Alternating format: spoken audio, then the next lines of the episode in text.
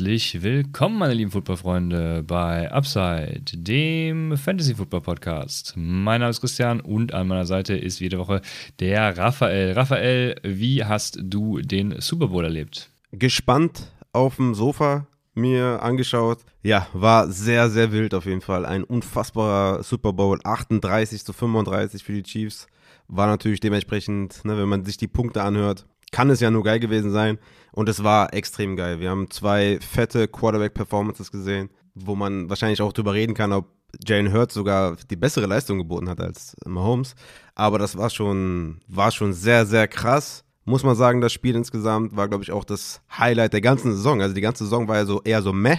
Ne? Also vor allem was auch die Punkte angeht und das Over-Under und sowas. Aber das war jetzt einfach, ja, beide Defenses egalisiert. Ne? Also da haben die Offenses sind einfach komplett rübergerollt und es war einfach unfassbar und unfassbar schade auch, dass es dann quasi so mit dem Holding geendet ist. Ne? Auch wenn es natürlich eins war, es war ein Holding, hatte ja auch dann Bradbury nach dem Interview gesagt. Aber es, ja, die Linie war halt die ganze Zeit relativ locker und dann diesen Call zu machen, ja, hat halt so einen ganz kleinen Fadenbeigeschmack, aber es war schon halt auch die richtige Entscheidung. Also wenn man Holding callt, dann kann man ja nicht sagen, ja, wir sind jetzt hier kurz vor Schluss, ich kann jetzt nicht callen.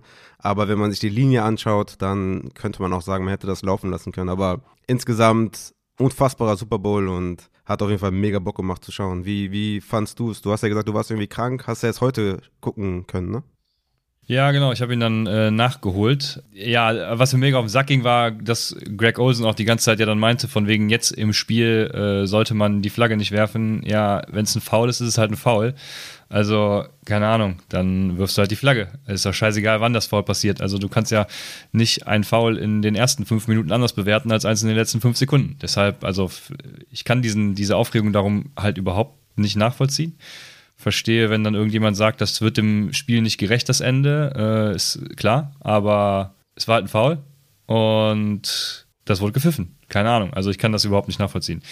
Ähm, ja, und das mit den Quarterbacks kann ich auch gerade nicht nachvollziehen. Also für mich ist Mahomes schon auch klar der bessere Quarterback gewesen. Deshalb, ähm, ja, da, da bin ich tatsächlich äh, anderer Meinung. Da würde ich gar nicht streiten. Also doch, da würde ich streiten, weil aber ich sehe nur keinen Streitpunkt.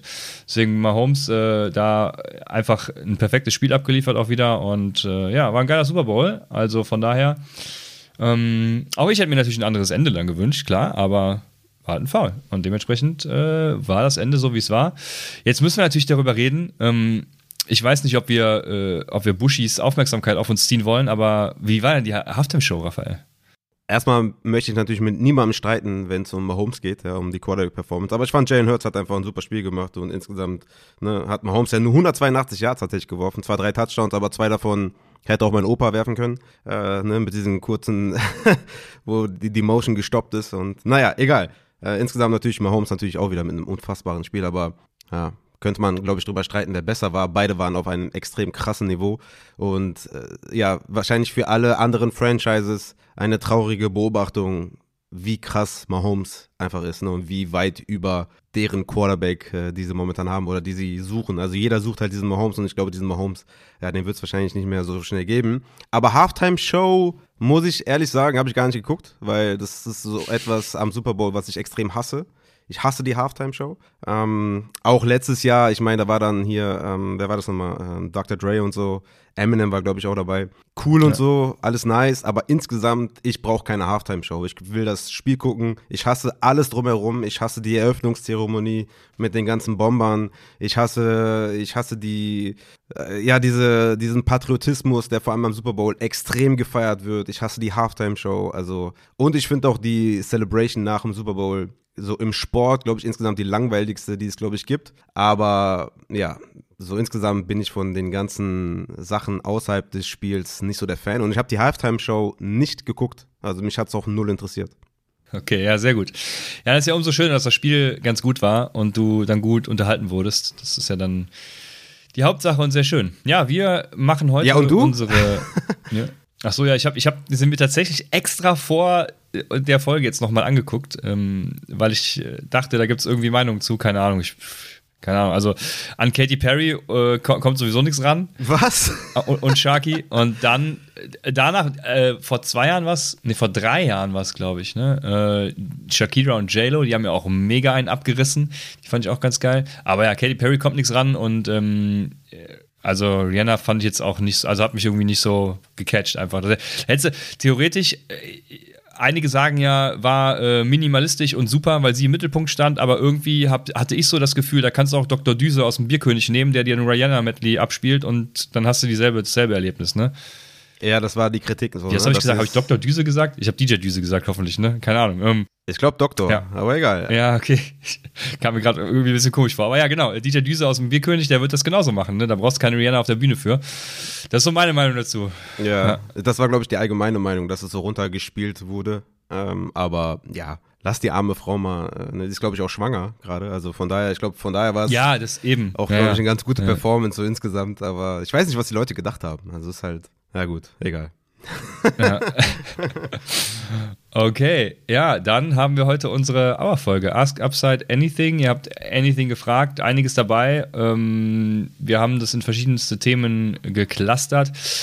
Und ja, wir können schon ankündigen, dass es wahrscheinlich ein Zweiteiler wird. Wir haben im Vorfeld mal drüber gesprochen, dass wir irgendwann, wenn es dann zu lang wird, den Cut machen. Wir haben schon einen bestimmten Punkt dazu rausgesucht. Wir werden sehen. Mhm. Wir werden sehen. Also wahrscheinlich wird es ein Zweiteiler und deswegen starten wir auch direkt rein in die Folge. Es gab so zwei allgemeine Fragen, dann kam was zum Thema Dynasty Draft, äh, Dynasty Trades, zwischendrin was Privates. Übrigens habe ich äh, eure, falls ihr eine Voreinstellung übernommen habt, auch die genommen. Es gab nämlich eine Frage in Dynasty Draft zum Beispiel, die hätte ich eher in Dynasty Trades gesehen, aber ihr habt es so gelassen. Dementsprechend geht's los mit erstmal allgemeinen Fragen. Jonas fragt nämlich, Woher habt ihr euer ganzes Wissen? Was sind die In-Season-Quellen und wie lange spielt ihr schon Fantasy Football? Ja, also ich glaube, ich habe die Frage auch schon häufiger beantwortet, was so meine Quellen sind, aber ich werde es natürlich gerne nochmal preisgeben. Also vor allem äh, Player Profiler, PFF und Pro Football Reference sind so meine Main-Seiten, die ich mir anschaue. Es gibt auch noch andere coole Seiten wie hostedstats.com, äh, Zig Scores ist auch ganz cool, The Athletic ist auch ganz cool. Also da gibt es schon einige Plattformen, wo man sich auf jeden Fall austoben kann, aber Player Profiler, PFF und Pro Football Reference sind so diejenigen, die ich mir am liebsten anschaue auf jeden Fall, wo ich die besten Erkenntnisse auf jeden Fall sammeln kann, wo man ganz gut filtern kann auch, ne, ist auch immer sehr wichtig, dass man auch den Kontext immer hat, ne, weiß nicht, bestimmte Streaks von Spielen oder bestimmte Stats einfach besser sieht. Natürlich auch Fantasy Pros, da die Stats auch ähm, ne, nach Wochen filtern und sowas, auch ganz cool. Also das sind so meine Main-Seiten auf jeden Fall. Und wie lange ich schon Fantasy Football spiele. Also ich denke, es werden wahrscheinlich schon so acht, neun Jahre sein. Da muss ich aber sagen, dass ich vor allem, ja, sagen wir mal, also intensiv wahrscheinlich erst so fünf Jahre. Ich glaube, zwei Jahre bevor wir den Podcast gestartet haben, habe ich angefangen, intensiv das zu spielen. Ich glaube, wir sind 2019 an den Start gegangen. Also dann so 18, 17 war, glaube ich, dann relativ intensiv. Und davor die, weiß nicht, drei, vier Jahre, die waren dann eher so mit meinem Bruder auf chillig und man wusste jetzt nicht genau, keine Ahnung, äh, wie man das alles bewerten soll. Man hat einfach so ein bisschen mitgemacht, um einfach ein bisschen so den Spaßfaktor noch dabei zu haben, wenn man Football guckt. Aber ich würde die Zeit eigentlich gerne streichen, ehrlich gesagt, weil es dann nicht so richtig Fantasy-Football war, weil ich es auch nicht die ganze Zeit gecovert habe, sondern mit meinem Bruder zusammen. Ich würde sagen, so richtig seit fünf Jahren, denke ich mal. Das wäre schon fair, wenn man das so anbringt. Also seit fünf Jahren und dann auch ja, relativ intensiv halt auch und komplett, ähm, komplett, komplett aus der Hand gefahren dann halt, seitdem es einen Podcast gibt. Also da ist ja 24-7 nur Fantasy. Also ja, das ist so, glaube ich, so der, der Zeitpunkt, ja. Ja, ja, genau. Also ich kann es auch gar nicht mehr zurückverfolgen, aber ähm, vor Upside wurde es dann richtig intensiv mit, mit mega vielen Ligen auch halt, ne? Und ähm, genau, ähnlich wie bei dir, aber ich weiß die Zeit tatsächlich äh, gar nicht mehr, kann das gar nicht sagen, aber lange genug auf jeden Fall, möchte man meinen. Ne? Lange genug, um schon viele Tiefen und auch einige Höhen durchlebt zu haben. Ähm, ja, und Analysen, genau, du hast schon einige Quellen gesagt. Ja, ich mache, äh, also aktuell, beziehungsweise mittlerweile ist es soweit, dass ich eigentlich nur noch auf meine eigenen Analysen zurückgreife, die ich über die Play-by-Play-Daten mit NFL Faster und anderen äh, Sachen mache, die ja auch teilweise dann über Arcade Fantasy zugänglich sind. Ich also sonst habe ich nichts mehr, was irgendwie einen Mehrwert liefert, außer vielleicht PF, doch PFF liefert noch einen Mehrwert, weil PFF dient mir noch als Quelle für Grades, ähm, die ich aber mittlerweile auch mit Vorsicht genieße, nachdem mir auch mal erklärt wurden, wie die Coverage Grades zum Beispiel zustande kommen. Also ja, ähm, bin ich ein bisschen vorsichtiger, deswegen größtenteils halt die frei verfüglichen NFL Faster bzw. NFL Versum, NFL Verse ähm, Sachen, die sind da schon ganz viel. Also wenn man programmieren kann, sollte man auf jeden Fall auf das zurückgreifen. Ansonsten eben auf die ganzen anderen Seiten, die das verarbeiten, sowas wie du schon genannt hast. Dann haben wir Johnny. Johnny fragt: Hey, ihr zwei, sehr cooler Podcast, ich höre fast jede Folge. Danke dafür. Zu seiner Frage: Wie werden Expected Punkte berechnet? Warum ist das wichtig? Oder besser gefragt, was leitet ihr davon ab? Also, jetzt kommt, jetzt kommt ein langer Monolog, Raphael. Du kannst schon mal dir was zu trinken holen, gehen, dich zurücklehnen, ähm, pinkeln gehen, ich weiß es nicht. Als erstes muss man Johnny natürlich fragen, welche Expected Punkte meinst du? Meinst du eher die äh, prädiktiven Projections, die irgendwelche Seiten an den Tag legen, oder eher das, was wir hier auch öfters als Expected Fantasy Points dann bezeichnen? Das sind ja die deskriptiven Expected Fantasy Points sozusagen. Also die prädiktiven Fantasy Points, die Projections nenne ich sie mal, die Expected Punkte, die eben ja am Montag schon sagen, was äh, sehe ich voraus für den Spieler, zum Beispiel Mike Evans in Person, am nächsten Spieltag. Ne? Das gibt es ja auf allen gängigen Seiten irgendwie. Ähm, da nimmt man einfach, um diese zu kalkulieren, nimmt man äh, einen Datensatz aller vergangenen NFL-Saisons zum Beispiel, äh, NFL Faster, keine Ahnung, äh, Play-by-Play-Daten, ne? Um dann ein Modell zur Vorhersage aufzusetzen. Dann werden bestimmte Parameter des einzelnen Spielers gesammelt und in einem Datenmodell zusammengefügt. Also Beispiel sind da zum Beispiel die Fantasy-Punkte der Vergangenheit, die Yards der Vergangenheit, die Touchdowns der Vergangenheit, die Snapshares etc. pp.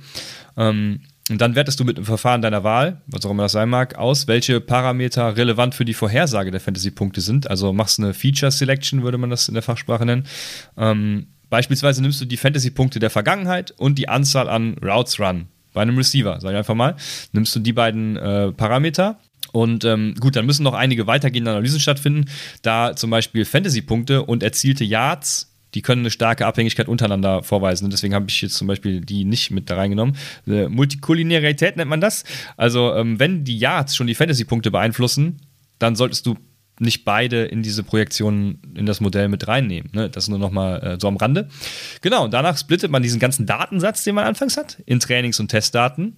Und wie der Name bereits sagt, da wird auf dem Trainingsdatensatz das Modell trainiert, in dem dann diese Parameter eben, äh, in unserem Beispiel Fantasy-Punkte und Anzahl Routes Run, ähm, die sogenannten unabhängigen Variablen und ähm, das Modell trainiert dann eben soweit, dass die abhängige Variable vorhergesagt wird. Und wenn unsere Variablen eben Fantasy-Punkte und Snaps sind, dann gewichtet das Modell, je nach Modell dann selbstständig, wie wichtig ihm das entsprechende Feature erscheint. Beispiel: Die Fantasy-Punkte der Vergangenheit gewichtet das Modell dann weit relevanter zum Beispiel als die Anzahl Snaps. Wenn also AJ Brown 10 Fantasy-Punkte durch eine 70-Yard-Bombe und einen Touchdown auf einem Snap hatte, dann wird das Modell für den nächsten Spieltag eher hohe Punkte vorhersagen, ne, weil sie eben die Fantasy, erzielten Fantasy-Punkte äh, höher gewichtet. Jetzt ist das natürlich ein willkürlich gewähltes Beispiel, also die Wichtigkeit von so einem Parameter, die wird immer auf unterschiedlichste Weise äh, ähm, ermittelt, aber Ziel ist natürlich immer, die Parameter zu identifizieren, die den größten Einfluss auf die Vorhersage haben. Also deswegen, das war nur willkürlich gewählt, das Beispiel. Und die Vorhersage wird dann auf den Testdatensatz angewendet und auf Basis der Vorhersage ähm, im Testdatensatz ähm, kann man dann sehen, wie gut das Modell trainiert ist. Ähm, also diese Vorhersage dann eben auch zu treffen. Ne? Also dann stellt man in diesem Testdatensatz die tatsächlich erzielten Fantasy-Punkte gegenüber dieser Projection. Und dann kann man eben sehen, wie gut das Modell ist. Eine Analyse von FF äh, Fantasy Football Analytics, ist schon 2012 war das, ähm, ist schon lange her, also da kann man die Aktualität vielleicht ein bisschen anzweifeln, aber die hat damals schon gezeigt, dass die Fantasy Pros Projections zum Beispiel einen R-Quadrat-Wert von 0,67 besitzen. Das heißt, äh, sie erklären 67 Prozent der tatsächlichen Fantasy-Punkte, die erzielt werden. Also sind nur 33 Prozent noch übrig, die irgendwie äh, das Ergebnis verfälschen könnten, so nenne ich es mal. Da kommen dann auch wieder Over-Under-Fitting ins Spiel, aber das erspare ich jetzt äh, dann mal, weil ähm, ja, ich glaube, das, das würde jetzt zu weit führen. Und man kann auch je nachdem, was man für ein Modell anwendet, dann Hyperparameter-Tuning oder nochmal Feature-Selection ähm, betreiben, um dann die Vorhersagekraft zu verbessern. Ähm, aber genau, so das war jetzt mal ein, äh, ich glaube, es wäre so ein Fünf-Tage-Seminar, mal grob in, keine Ahnung, sechs, sieben Minuten abgehandelt. Also jetzt weißt du, wie sowas zustande kommt. Und jetzt ist die Frage, meinst du das oder meinst du die deskriptiven Fantasy-Punkte, ne? die Expected Fantasy Points, die wir immer so nennen? Ähm, Im Prinzip ist da erfolgt dasselbe Prinzip, ne? außer dass es eben rückwirkend passiert, weil von dem Event, was bereits erfolgt ist, lassen sich eben in den Play-by-Play-Daten auch viel mehr Erkenntnisse gewinnen. Wir können dann zum Beispiel die Yards after the Catch äh, sehen oder auch die Yards after the Catch Wahrscheinlichkeit berechnen, indem wir, wie eben schon erklärt, ein Modell trainieren, welches dann vergleichbare Spielsituationen der Vergangenheit bewertet und anhand dessen die Wahrscheinlichkeit für die Expected Yards after the Catch ausgibt. Ähm, also wenn zum Beispiel ein Screen auf ein Yard geht und verschiedene andere Parameter erfüllt sind, die äh, ja gerade in diesem Play stattfinden und die auch schon bei vergangenen Plays stattfanden, dann kann man sagen, wenn die vergangenen Plays im Durchschnitt 15 Yards erzielt haben, dann wird es dieses Play auch tun. Ne? So mal ganz, ganz grob erklärt. Und dasselbe passiert dann auch mit Completion Percentage. Ähm, und so wissen wir dann eben deskriptiv, dass der Wurf von Jalen Hurts zu AJ Brown, ne, zum Beispiel, der fast intercepted wurde da äh, in diese Double Coverage, Nehmen wir mal an, der hat eine Completion Percentage von, ja, müssen wir jetzt mal gucken, ist sehr interessant. Ja, als, nehmen wir mal an, der hat eine Completion Percentage von 20%, ist wahrscheinlich schon zu viel. Ähm, und die Yards after the Catch äh, ähm, Projection lag im Mittel irgendwie bei, bei 5 Yards, dann kann man daraus relativ genau die Fantasy-Punkte ableiten, die man, äh, die Jen, ähm, nicht Jen Hurts, die, ja auch die Jen Hurts, aber die auch AJ Brown dann hätte erzielen sollen, indem man eben Completion Percentage und Yards after the Catch äh, Wahrscheinlichkeit dann ja mathematisch zu diesen Expected Fantasy Points kalkuliert. So, das waren die beiden Sachen. Ein äh, allumfassender Abriss des Ganzen. Was leitet man ab? Das muss ich jetzt auch noch machen. Eieiei. Ähm, wird ein krasser Monolog, aber egal. Also es gibt zwei Sachen. Ne? Man hat zum einen die Identifizierung von Breakout-Kandidaten, Buy Low oder auch Sell High ähm, vielleicht und äh, Start-Sit Decisions, so Start-Sit-Entscheidungen, so sagen wir es. Da ähm, kann man die eben auch für verwenden. Ne? Also bleiben wir bei der Identifizierung von Breakout-Kandidaten, weil ähm, zum Beispiel hohe Fantasy Points over expected, so nenne ich es mal, ähm, besonders bei so Starspielern, ne, sind ein Anzeichen dafür, dass sie über den mathematischen Erwartungen performen und bald regressieren werden. Ähm, also eben nicht mehr so hoch darüber performen werden. CH ne, war ein bestes Beispiel. Äh, war, war sogar diese Saison, ne? CH mit den Touchdowns, ja, das müsste diese Saison gewesen sein, 2022, ein perfektes Beispiel. Ähm, und während hohe Fantasy Points over Expectation eben oft ein Anzeichen dafür sind, dass der Spieler überperformt hat, sind konstante Fantasy Points over Expectation, besonders bei diesen Low-Owned Playern, ähm, das wären dann Wafer-Targets auch, ne? Ähm, ein Anzeichen für einen kommenden Breakout. Aufgrund eben auch von steigenden Opportunities, da sind wir wieder bei einem anderen Thema. Aber wenn Sky Moore zum Beispiel immer seine Fantasy Points outperformed hätte, dann hätte er ja irgendwann wahrscheinlich auch mehr Snaps gesehen, mehr Spielanteile gehabt und eben noch mehr Fantasy-Punkte erzielt, auch expected. So wäre der Gedankengang dahinter. Und ähm, ja, während das soeben genannte dann eben irgendwie so ein bisschen die Effizienz in den Vordergrund drückt, sind besonders bei den High-Owned-Spielern äh, negative Fantasy Points over expected ein guter Indikator für so ein Buy Low. Ne? Wenn AJ Brown, AJ Brown, ich habe es mir mal rausgesucht, hatte in der Championship, äh, in Championship Game nur sieben Punkte erzielt, ähm, obwohl er expected 13 Punkte hätte erzielen sollen mit diesem Yards after the Catch, Completion Percentage und so, was ich eben gesagt habe, dann kann man davon ausgehen, dass AJ Brown zukünftig wieder die Spur findet und äh, irgendwie gegen diese 13 Punkte äh, regressiert. Ne? Also, äh, ich weiß gar nicht, wie viel er im Super Bowl jetzt hatte, aber bestimmt mehr mit dem Touchdown und so. Also, ähm, oder nehmen wir mal den Super Bowl auch als Beispiel. Ne? Äh, beide Würfe von Jalen Hurts waren für ihn unvorteilhaft in Double Coverage. Beide hätte er nicht fangen müssen oder auch hätte er beide nicht gefangen, dann wären es null Fantasy-Punkte. Ne? Entgegen wahrscheinlich keine Ahnung, 6 bis 8 expected, je nach Completion Percentage. Ähm, trotzdem ist er ein großer Faktor im Spiel der Eagles und die Punkte, die, die werden halt einfach kommen, weil er einfach der Wide Receiver 1 ist. Ne? Deshalb gucke ich, was Opportunities angeht, auch oft auf den Whopper, weil der eben diese Weighted Opportunities angibt. Jetzt nochmal ganz kurz zu den Start-Sit-Decisions, weil gerade da kann man ähm, äh, Running Backs anführen. Ne?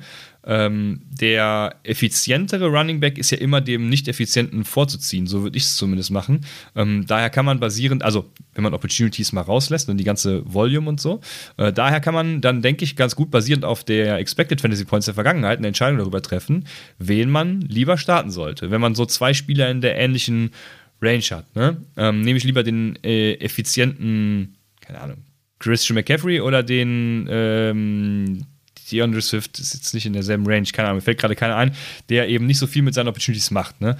Bei Wide Receivers ist es relativ ähnlich, da die Expected Points auch äh, QB-Play mit einkalkulieren und dann äh, Outperforming auch generell was Gutes in Sachen Effizienz ist. Also für diese beiden Sachen kann man die nutzen und das war jetzt, boah, das war lang. Also die Stunde wird doch drei Stunden, die Folge wird doch drei Stunden, wie Raphael es mir im Vorfeld schon angekündigt hat. Wenn ihr jetzt hier schon äh, so lange schwafelt, tut mir leid, aber ich hoffe, ihr habt alle was gelernt. Ja, AJ Brown hatte 18,6 Fantasy-Punkte, nur um das nochmal äh, festzuhalten. Ja, siehst du, hey, da kam doch die äh, die, die, da, da kam der, die, die Regression wahrscheinlich genau die andere Seite, hat ein bisschen überperformt bestimmt.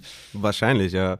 Man muss natürlich auch sagen, bei diesen äh, Expected Points, da wird auch immer der durchschnittliche Wert quasi genommen, ne? Also der Opportunities insgesamt. Also ein AJ Brown wird meistens wahrscheinlich insgesamt am Ende der Saison mehr tatsächliche Points gemacht haben, als er expected hatte, weil er gut ist, weil er besser ist als ein durchschnittlicher Spieler. Ne? Also wenn du dir die Expected Points anschaust, der keine Ahnung, Top 10, Top 20 Fantasy-Performer, die haben wahrscheinlich alle, also ich habe jetzt nicht nachgeguckt, aber die meisten davon werden mehr äh, tatsächliche Punkte gemacht haben als expected, also overperformed haben, weil sie gut sind. Muss man auch dazu sagen. Ja. Okay, das, Oder das, äh, nicht. okay, das war. Ja, ja, ähm, in der Regel wahrscheinlich würde das nicht, nee, ich würde das, ja, ich würde das jetzt erstmal nicht bestätigen, aber auch nicht verneinen, weil ähm, es ist wahrscheinlich schon so, dass viele Spielsituationen dann mit Completion Percentage und Pipapo so gewertet werden. Ähm, ich weiß nicht, kommt darauf an, wie das Modell dann auch den Wide Receiver generell äh, bewertet.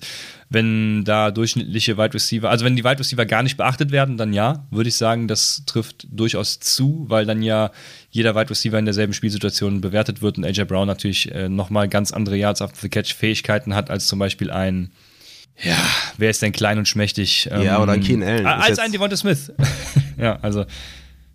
Also ich guck, ich habe mal gerade geguckt, hier die Wide Receiver 1 bis 22 haben alle mehr Points per Game als expected. Nee, Godwin hat 0,3 weniger. Ja, also in der Regel, okay, Keen Allen sehe ich gerade auch 0,8, aber die meisten haben halt deutlich mehr Punkte pro Spiel als expected, weil diese Opportunity, die berechnet wird, woraus sich dann der expected Wert, also ich meine, mehr Faktoren hast du ja gerade äh, sehr deutlich wiedergegeben. Ähm, aber das ist immer der durchschnittliche Spieler, sollte so und so viele Punkte machen. Da wird ja der, das Talent des Spielers nicht berücksichtigt. Und deswegen machten Justin Jefferson auch zwei Punkte mehr, als er expected hatte. Oder ein Cooper Cup drei Punkte mehr. Tyreek Hill zwei Punkte mehr als expected. Also äh, sieht man auch bei den Expected Yards oder Expected Receptions und so. Die haben halt mehr, diese Superstars. Und ja, insgesamt ist es, glaube ich, eine Metrik einfach für Regression, ne? Regression-Kandidaten. Äh, hatte ich, glaube ich, ein paar Folgen auch schon erklärt, ähm, was so Opportunities angeht, Expected Points und so. Ja, da, da kann man sehr gut ableiten, wer eine Regression erleidet. Ne? Geht er immer zur Mitte, also wer underperformt, wer over- overperformt und so kann man halt gut Spieler verkaufen oder kaufen. Also deswegen ist es halt eine wichtige Metrik. Genau, dann gehen wir zum nächsten Themen, oder zum ersten Themenblock über. Das ist der Dynasty Draft.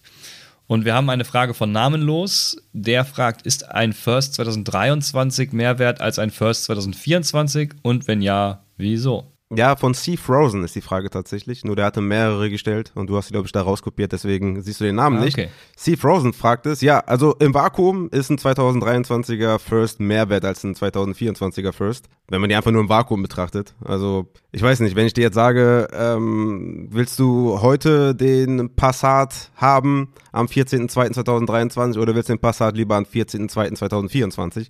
Da denke ich mal, sagst du jedes Mal, gib mir den jetzt schätze ich mal im Vakuum. Aber wenn ich jetzt zu dir sage, willst du lieber den Passat 2023 oder den Porsche 2024, dann ist halt die Frage, ne, wie ist da der Need-Faktor und welchen Pick oder welches Auto bevorzugst du lieber? Also der Passat würde jetzt sinnbildlich vielleicht für einen Late First 2023 stehen und der Porsche für einen Early First 2024. Deswegen kommt es da halt meiner Meinung nach stark darauf an, wann der Pick ist. Also im Vakuum betrachtet immer der tatsächliche momentane Pick und ansonsten der Early immer lieber als der Late, wenn es da um 23, 24 geht. Äh, vielleicht hast du da etwas weitreichendere Antwort, aber das ist so kurz knapp formuliert meine Antwort.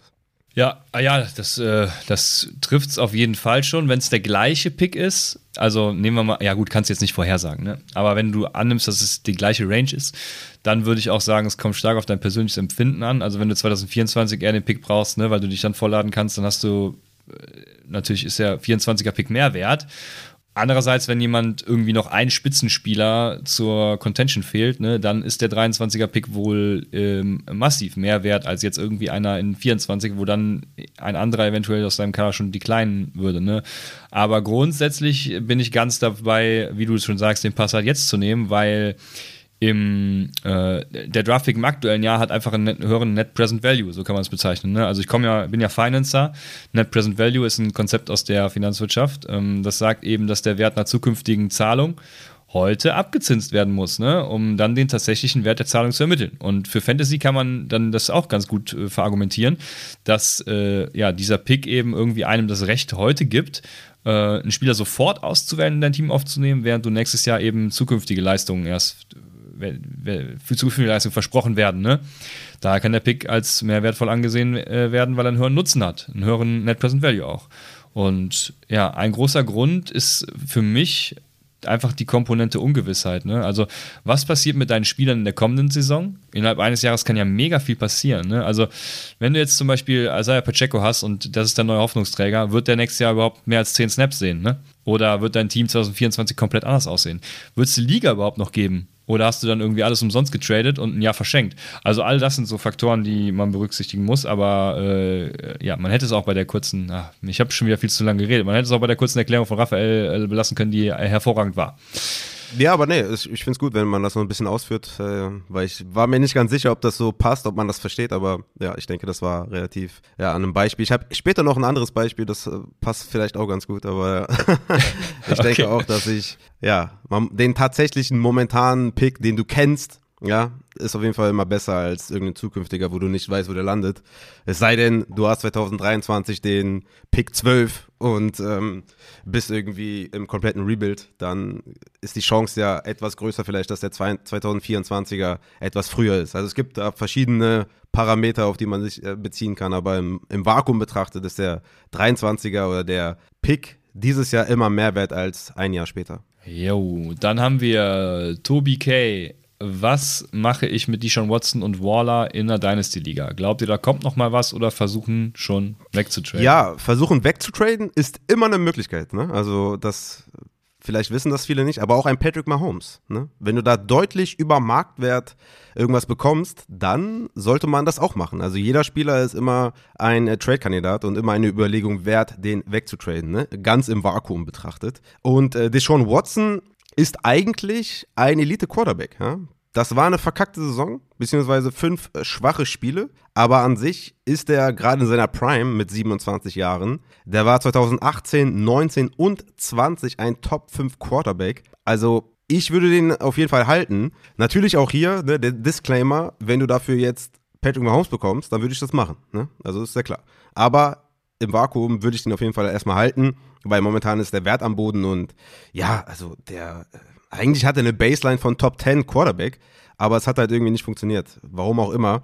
Ja, ist schwer zu sagen, woran es jetzt lag. Könnte man jetzt viel philosophisch reininterpretieren, aber ja, es ist schwer. Ich denke, der wird bouncebacken und ähm, wird nächstes Jahr mindestens, glaube ich, Top 10 sein. Also an, was anderes kann ich mir eigentlich gar nicht vorstellen.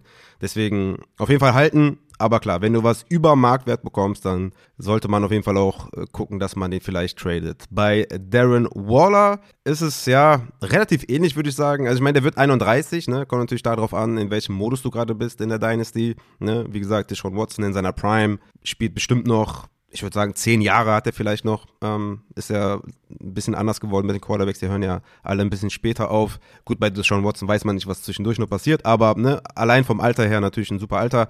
Und Darren Waller wird 31, ne? hatte 2022 eine verletzungsgeplagte Saison, ist gefühlt auch oft verletzt, ne? hat immer irgendwas, was natürlich vielleicht auch auf sein Alter zurückzuführen ist und auf irgendwelche ähm, Verletzungen in der Vergangenheit.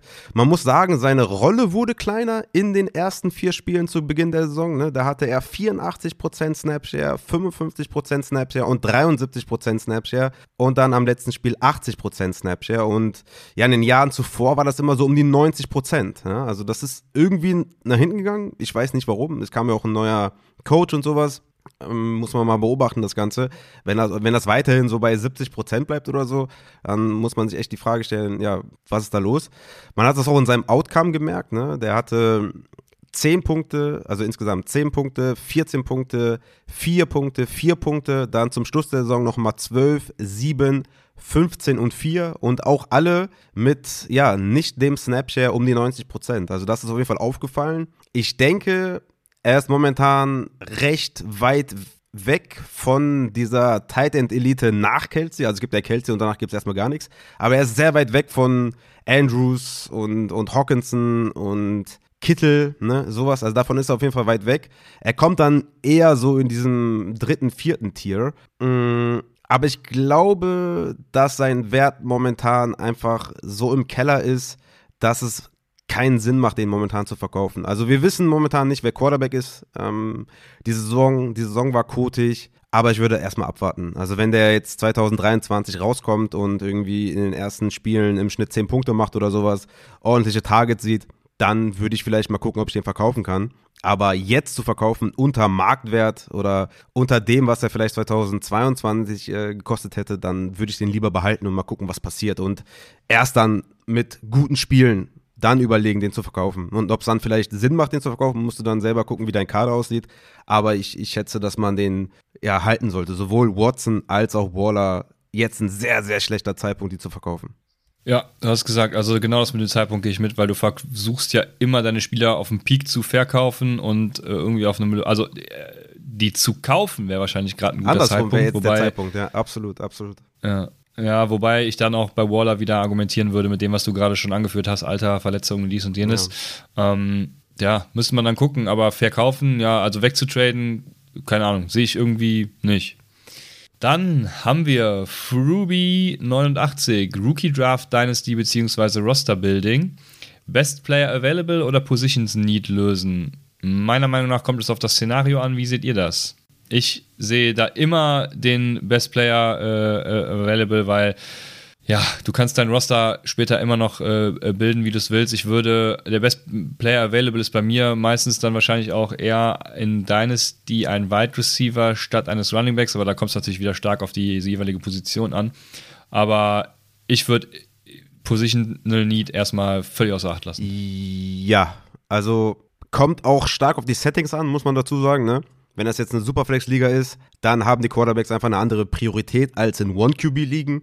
Also da würde ich dann schon auch gucken, äh, ja, was ist gefragt in deiner Liga, ne? wenn das vielleicht eine Tight End Premium Liga ist. Da gibt es ja momentan ja auch ein paar Tight Ends, die vielleicht in der ersten Runde gehen könnten, äh, aber mindestens mal in der zweiten Runde und vielleicht für Fantasy Drafts auch First Rounder sein könnten und die haben natürlich dann eine höhere Priorität als wenn es kein Tight End Premium ist. Aber an sich würde ich nur bei einem Tiebreaker den Need über dem Value sehen. Also nur wenn es wirklich ganz, ganz eng ist und ich habe einen Running Back Need, da würde ich mich eher für den Running Back entscheiden, über einem Wide Receiver, Tight End, Quarterback, whatever. Aber an sich immer das Talent, das Value, also Best Player Available, ist auf jeden Fall die Ausrichtung, die man da bei Rookie Drafts auf jeden Fall anvisieren sollte. Nur nach Need ähm, ist in der Vergangenheit auf jeden Fall auch ja, schon öfter schiefgegangen, glaube ich. Man sollte sich sehr stark auf das Talent eher fokussieren. Genau, dann haben wir Kevin. Nach zwei Jahren Redraft-Ligen starte ich jetzt mit meiner ersten Dynasty. Wäre das nicht mehr Thema für eine Sommerfol Sonderfolge in der Sommerpause? Dynasty-Start für Dummies. Und ähm, das würde ihm so helfen. Es gibt schon eine dreiteilige Reihe aus 2020. Äh, da kannst du gerne mal gucken, vom 11.2., 18.2. und 26.2. Hey, nice. Ja, ja, stimmt. Wir haben, wir haben schon einen Dreiteiler gemacht. Tatsächlich habe ich auch äh, zwei Fragen-Podcasts gemacht. Einen im November 2021 da rede ich auch ein bisschen über Dynasty, über Wide Receiver, Running Backs und sowas. Und ein Fragen-Podcast im Februar 2022. Also ähm, da denke ich mal, wenn du dir die vier Folgen dir mal anhörst, dann kriegst du schon einen sehr guten Überblick über das Ganze. Ich kann aber nochmal einen aufnehmen. Also ich kann nochmal aufrufen, vielleicht irgendwie, wenn wir vielleicht die Pause machen oder kurz nach der Pause, kann ich nochmal aufrufen für alle, die Neueinsteiger sind in Dynasty, äh, wenn ihr Fragen habt. Für Dummies, ja, ist eigentlich ganz, äh, ganz charmant umschrieben. Dann kann ich da vielleicht nochmal eine Folge machen. Also das würde ich jetzt nicht ausschließen.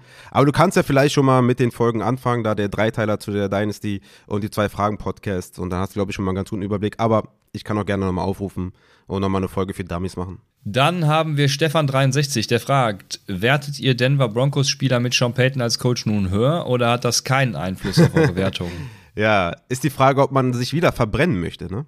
Also Steht man auf Schmerzen? Steht man auf Verbrennungen oder denkt man sich, nee, lieber nicht? Also ich denke, ich werde den Faktor Russell Wilson höher bewerten als den Faktor Peyton. Äh, ich lasse mich da lieber überraschen, als mich wieder zu verbrennen, glaube ich. Heißt aber nicht, dass ich Javonte nicht picke. Ja? Der ist für mich ein Top 10 Pick, wenn er wirklich fit ist. Also da würde ich schon auch äh, klar unter den Spielern nochmal unterscheiden. Äh, Dalcic ist auch ein nicer Late-Round-Tight End, würde ich weiterhin dabei bleiben. Judy und Sutton werden aber eher so keine My Guys, sage ich mal so. Ne? Ich denke eher Judy noch als Sutton. So die, also ich würde, also ich werde die nicht schwärzen in meinen Rankings, ja, dass man deren Namen nicht sieht. Aber ich würde jetzt nicht sagen, dass ich die irgendwie krass überm ECR wahrscheinlich habe oder krass irgendwie meine My Guys sind. Also abgesehen von Javonte, der auf jeden Fall ein nicer Pick ist, wenn er fit ist. Dalcic halt ein nicer Late-Round-Pick, aber mit Russell Wilson will ich, glaube ich, erstmal nichts zu tun haben. Und Judy und Sutton, ja, sind, werden keine My Guys, so viel kann man sagen.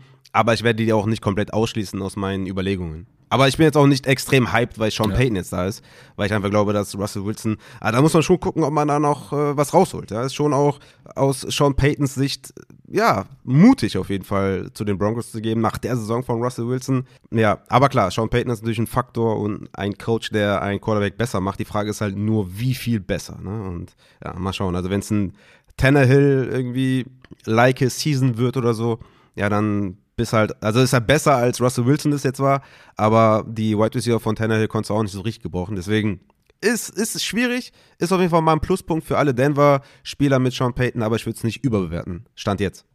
Ja, ja, also Peyton hatte immer irgendwie eine der, habe jetzt nicht jedes Jahr geguckt, aber eine der, sagen wir mal, eine der besseren Offenses nach EPA. Ja, ähm, der hat ja auch Drew Brees. Eine, ne? ja, ja, genau. Über eine Zeitspanne halt äh, mit die beste Offense. Von daher würde ich schon sagen, dass er dem Team ganz gut ja. tut. Hätte ihn mir auch safe, bei den Cardinals gewünscht, aber äh, ich gehe das alles, was du gesagt hast, mit. Also ich wäre nicht overhyped tatsächlich.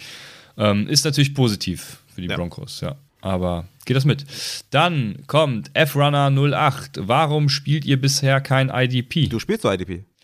Ja, ich weiß auch nicht, was die Frage sollte. Deswegen habe ich, äh, dachte ich, du beantwortest mir das jetzt. Also, äh, also ich, ich spiele überwiegend IDP ähm, und ich glaube, man muss die Frage anders formulieren. Äh, kann sein, dass sie gar nicht so gemeint ist, aber ich würde die Frage mal anders formulieren: Warum spielen bisher so wenig Leute IDP und warum wird IDP so stiefmütterlich behandelt?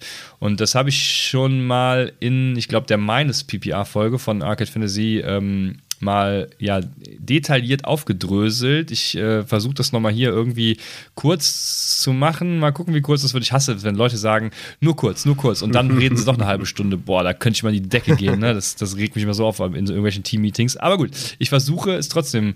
Ah, es sind sechs Punkte, es wird nicht kurz. Also, Problem, Probleme beim IDP ist, dass es halt irgendwie nur reaktiv ist. Ne? Du hast keinen aktiven Part und deswegen ist es auch so irgendwie, glaube ich, intuitiv nicht nachvollziehbar, was scoret jetzt derjenige, der Spieler halt. Ne? Ähm, das Problem bei IDP ist generell, viele Plays berücksichtigen Defense-Leistung halt gar nicht. Ne? Wenn ein Wide Receiver den Ball fängt und out of bounds geht, dann wird keine Defense-Stat erfasst. Also welcher Spieler dafür nötig war, zum Beispiel, dass der Spieler out of bounds ging, das äh, wird gar nicht erfasst. Ne? Bei der Offense haben wir immer eine Art von Attempt, egal ob jetzt Pass oder Run Attempt. Ähm, das zweite ist, existieren Plays, wo diese Punkte erfasst werden, aber ähm, ja ebenfalls irgendwie keine Defense. Ne? Also bei einem Touchdown zum Beispiel müsste es meines Erachtens ja Defense für den Spieler geben, ähm, der dann den Touchdown verursacht hat, kann man das so sagen, der den Touchdown aufgegeben hat. Ne? Also ähm, bei dem ersten äh, Patrick Mahomes äh, Motion Touchdown zum Beispiel, ne, das war, glaube ich, äh, war es Darius Slay, der da mitgegangen ist. Der hat ja den Spieler aufgegeben, ne, dadurch ist das Play entstanden. Ja, Darius Slay hat Schuld, gibt Minuspunkte. So, mal ganz grob. Müssten wir jetzt detailliert das Play gucken, ob das auch tatsächlich Darius Slay Schuld war. Aber ihr Christian wisst, würde sich dann die ganzen Defensive so. Plays anschauen und die Punkte vergeben. Ja, so, ja, so läuft das in der Offense ja auch. Also, das, äh, das, das ist halt das Problem daran, dass es nicht geht. Ne? Und das, ähm, das führt übrigens dann dazu, dass 15% aller NFL-Plays nicht für IDP-Scoring erfasst werden können. Ne? Ähm, wo wir aber eigentlich gerne Defense-Spieler rewarden oder eben penalisen würden. Dazu kommen dann noch Plays, bei denen zwar IDP-Scorings erfasst werden, aber äh, für meine Begriffe dann auch nur halb. Ne? Wenn ein Safety zum Beispiel bei einem 30-Yard-Run ähm, nehmen wir mal Pacheco, der hatte doch auch wieder irgendwie einen, äh, einen 15-Yard-Run oder so, mhm. keine Ahnung. Ähm, wenn da der Safety von hinten angedackelt kommt und den Tackle macht, dann wird der mit dem Tackle rewarded.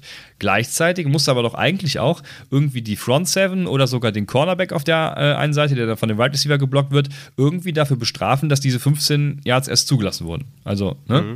Und ich glaube, aus, aus diesen Gründen ist es irgendwie schwer, dann auch ein IDP-Scoring-System zu entwickeln. Ähm, ich finde ja, es gibt eins, ne, klar, äh, was diesen 10 Before Framework und EPA eben auch wieder berücksichtigt.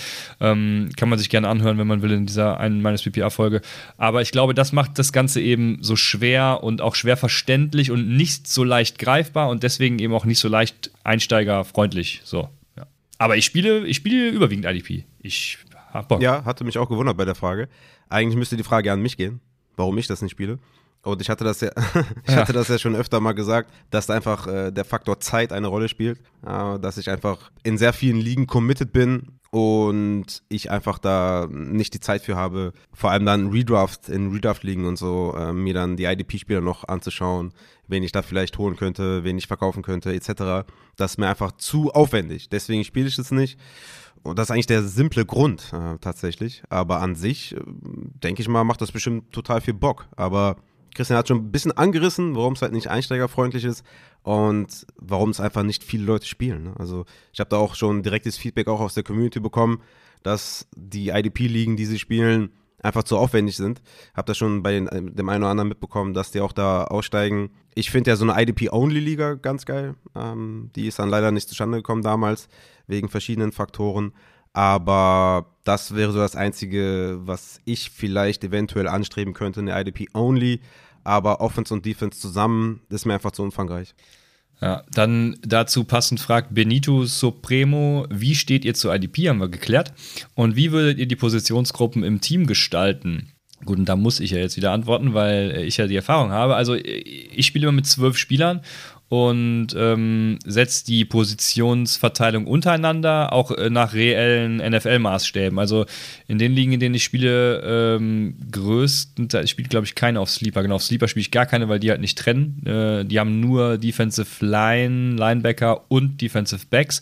Das ist natürlich blöd, weil wenn musst du auch meines Erachtens fünf Positionen haben, also Tackle, End, Linebacker, Cornerback, Safety. Und genau, dann spiele ich von, mit, mit, zwei bis drei Defensive Tackle, zwei bis drei Defensive Ends, ein bis drei Linebacker, zwei bis drei Cornerbacks, zwei bis drei Safety.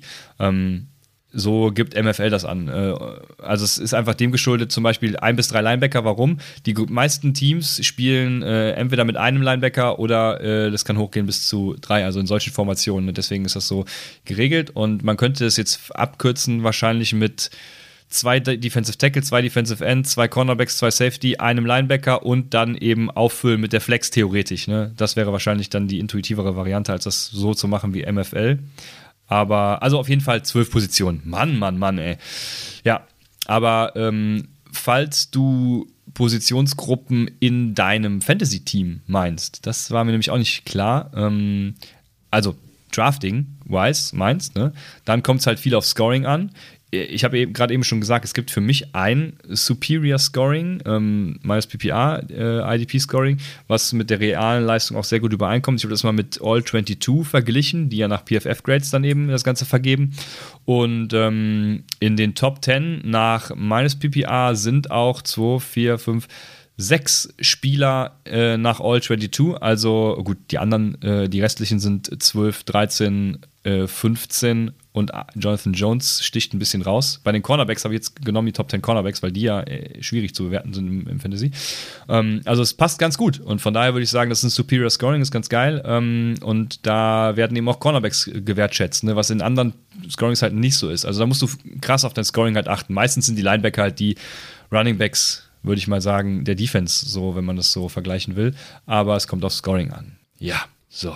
Ja, ich, ich würde auch wirklich dir vorschlagen, wenn du mit IDP spielen möchtest, dann mach's vernünftig. Das hatte ich auch schon öfter mal gesagt in welchem Podcast, so wie Christian das jetzt gerade beschrieben hat. Und nicht diese Standardposition bei Sleeper. Also auch da habe ich schon einiges mitbekommen, dass das für Unmut sorgt, ne? dass dann, weiß ich nicht, die Linebacker so unfassbar viel mehr Punkte machen als andere Spieler und so.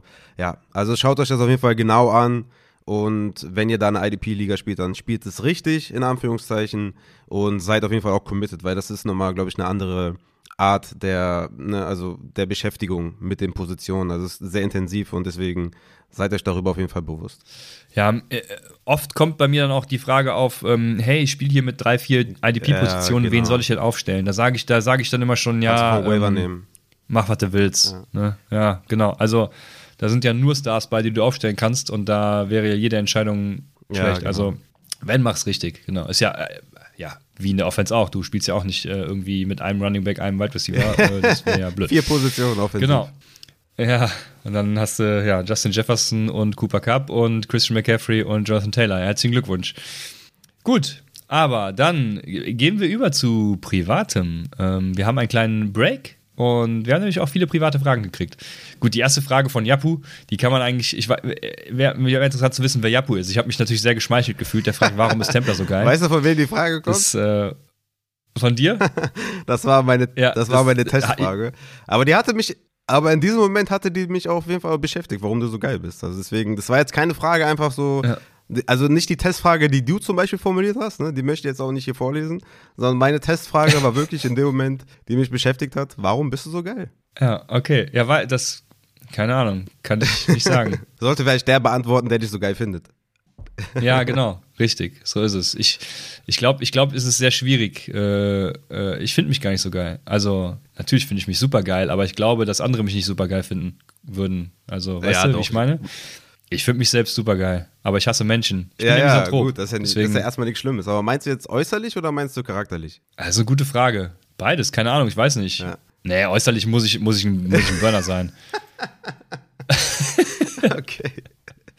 Alles klar. Ja, aber ich, ich, ich würde sagen, wir machen weiter mit der nächsten Frage. Das ist ähm, Matze, äh, aka Puppenkiste in der Community.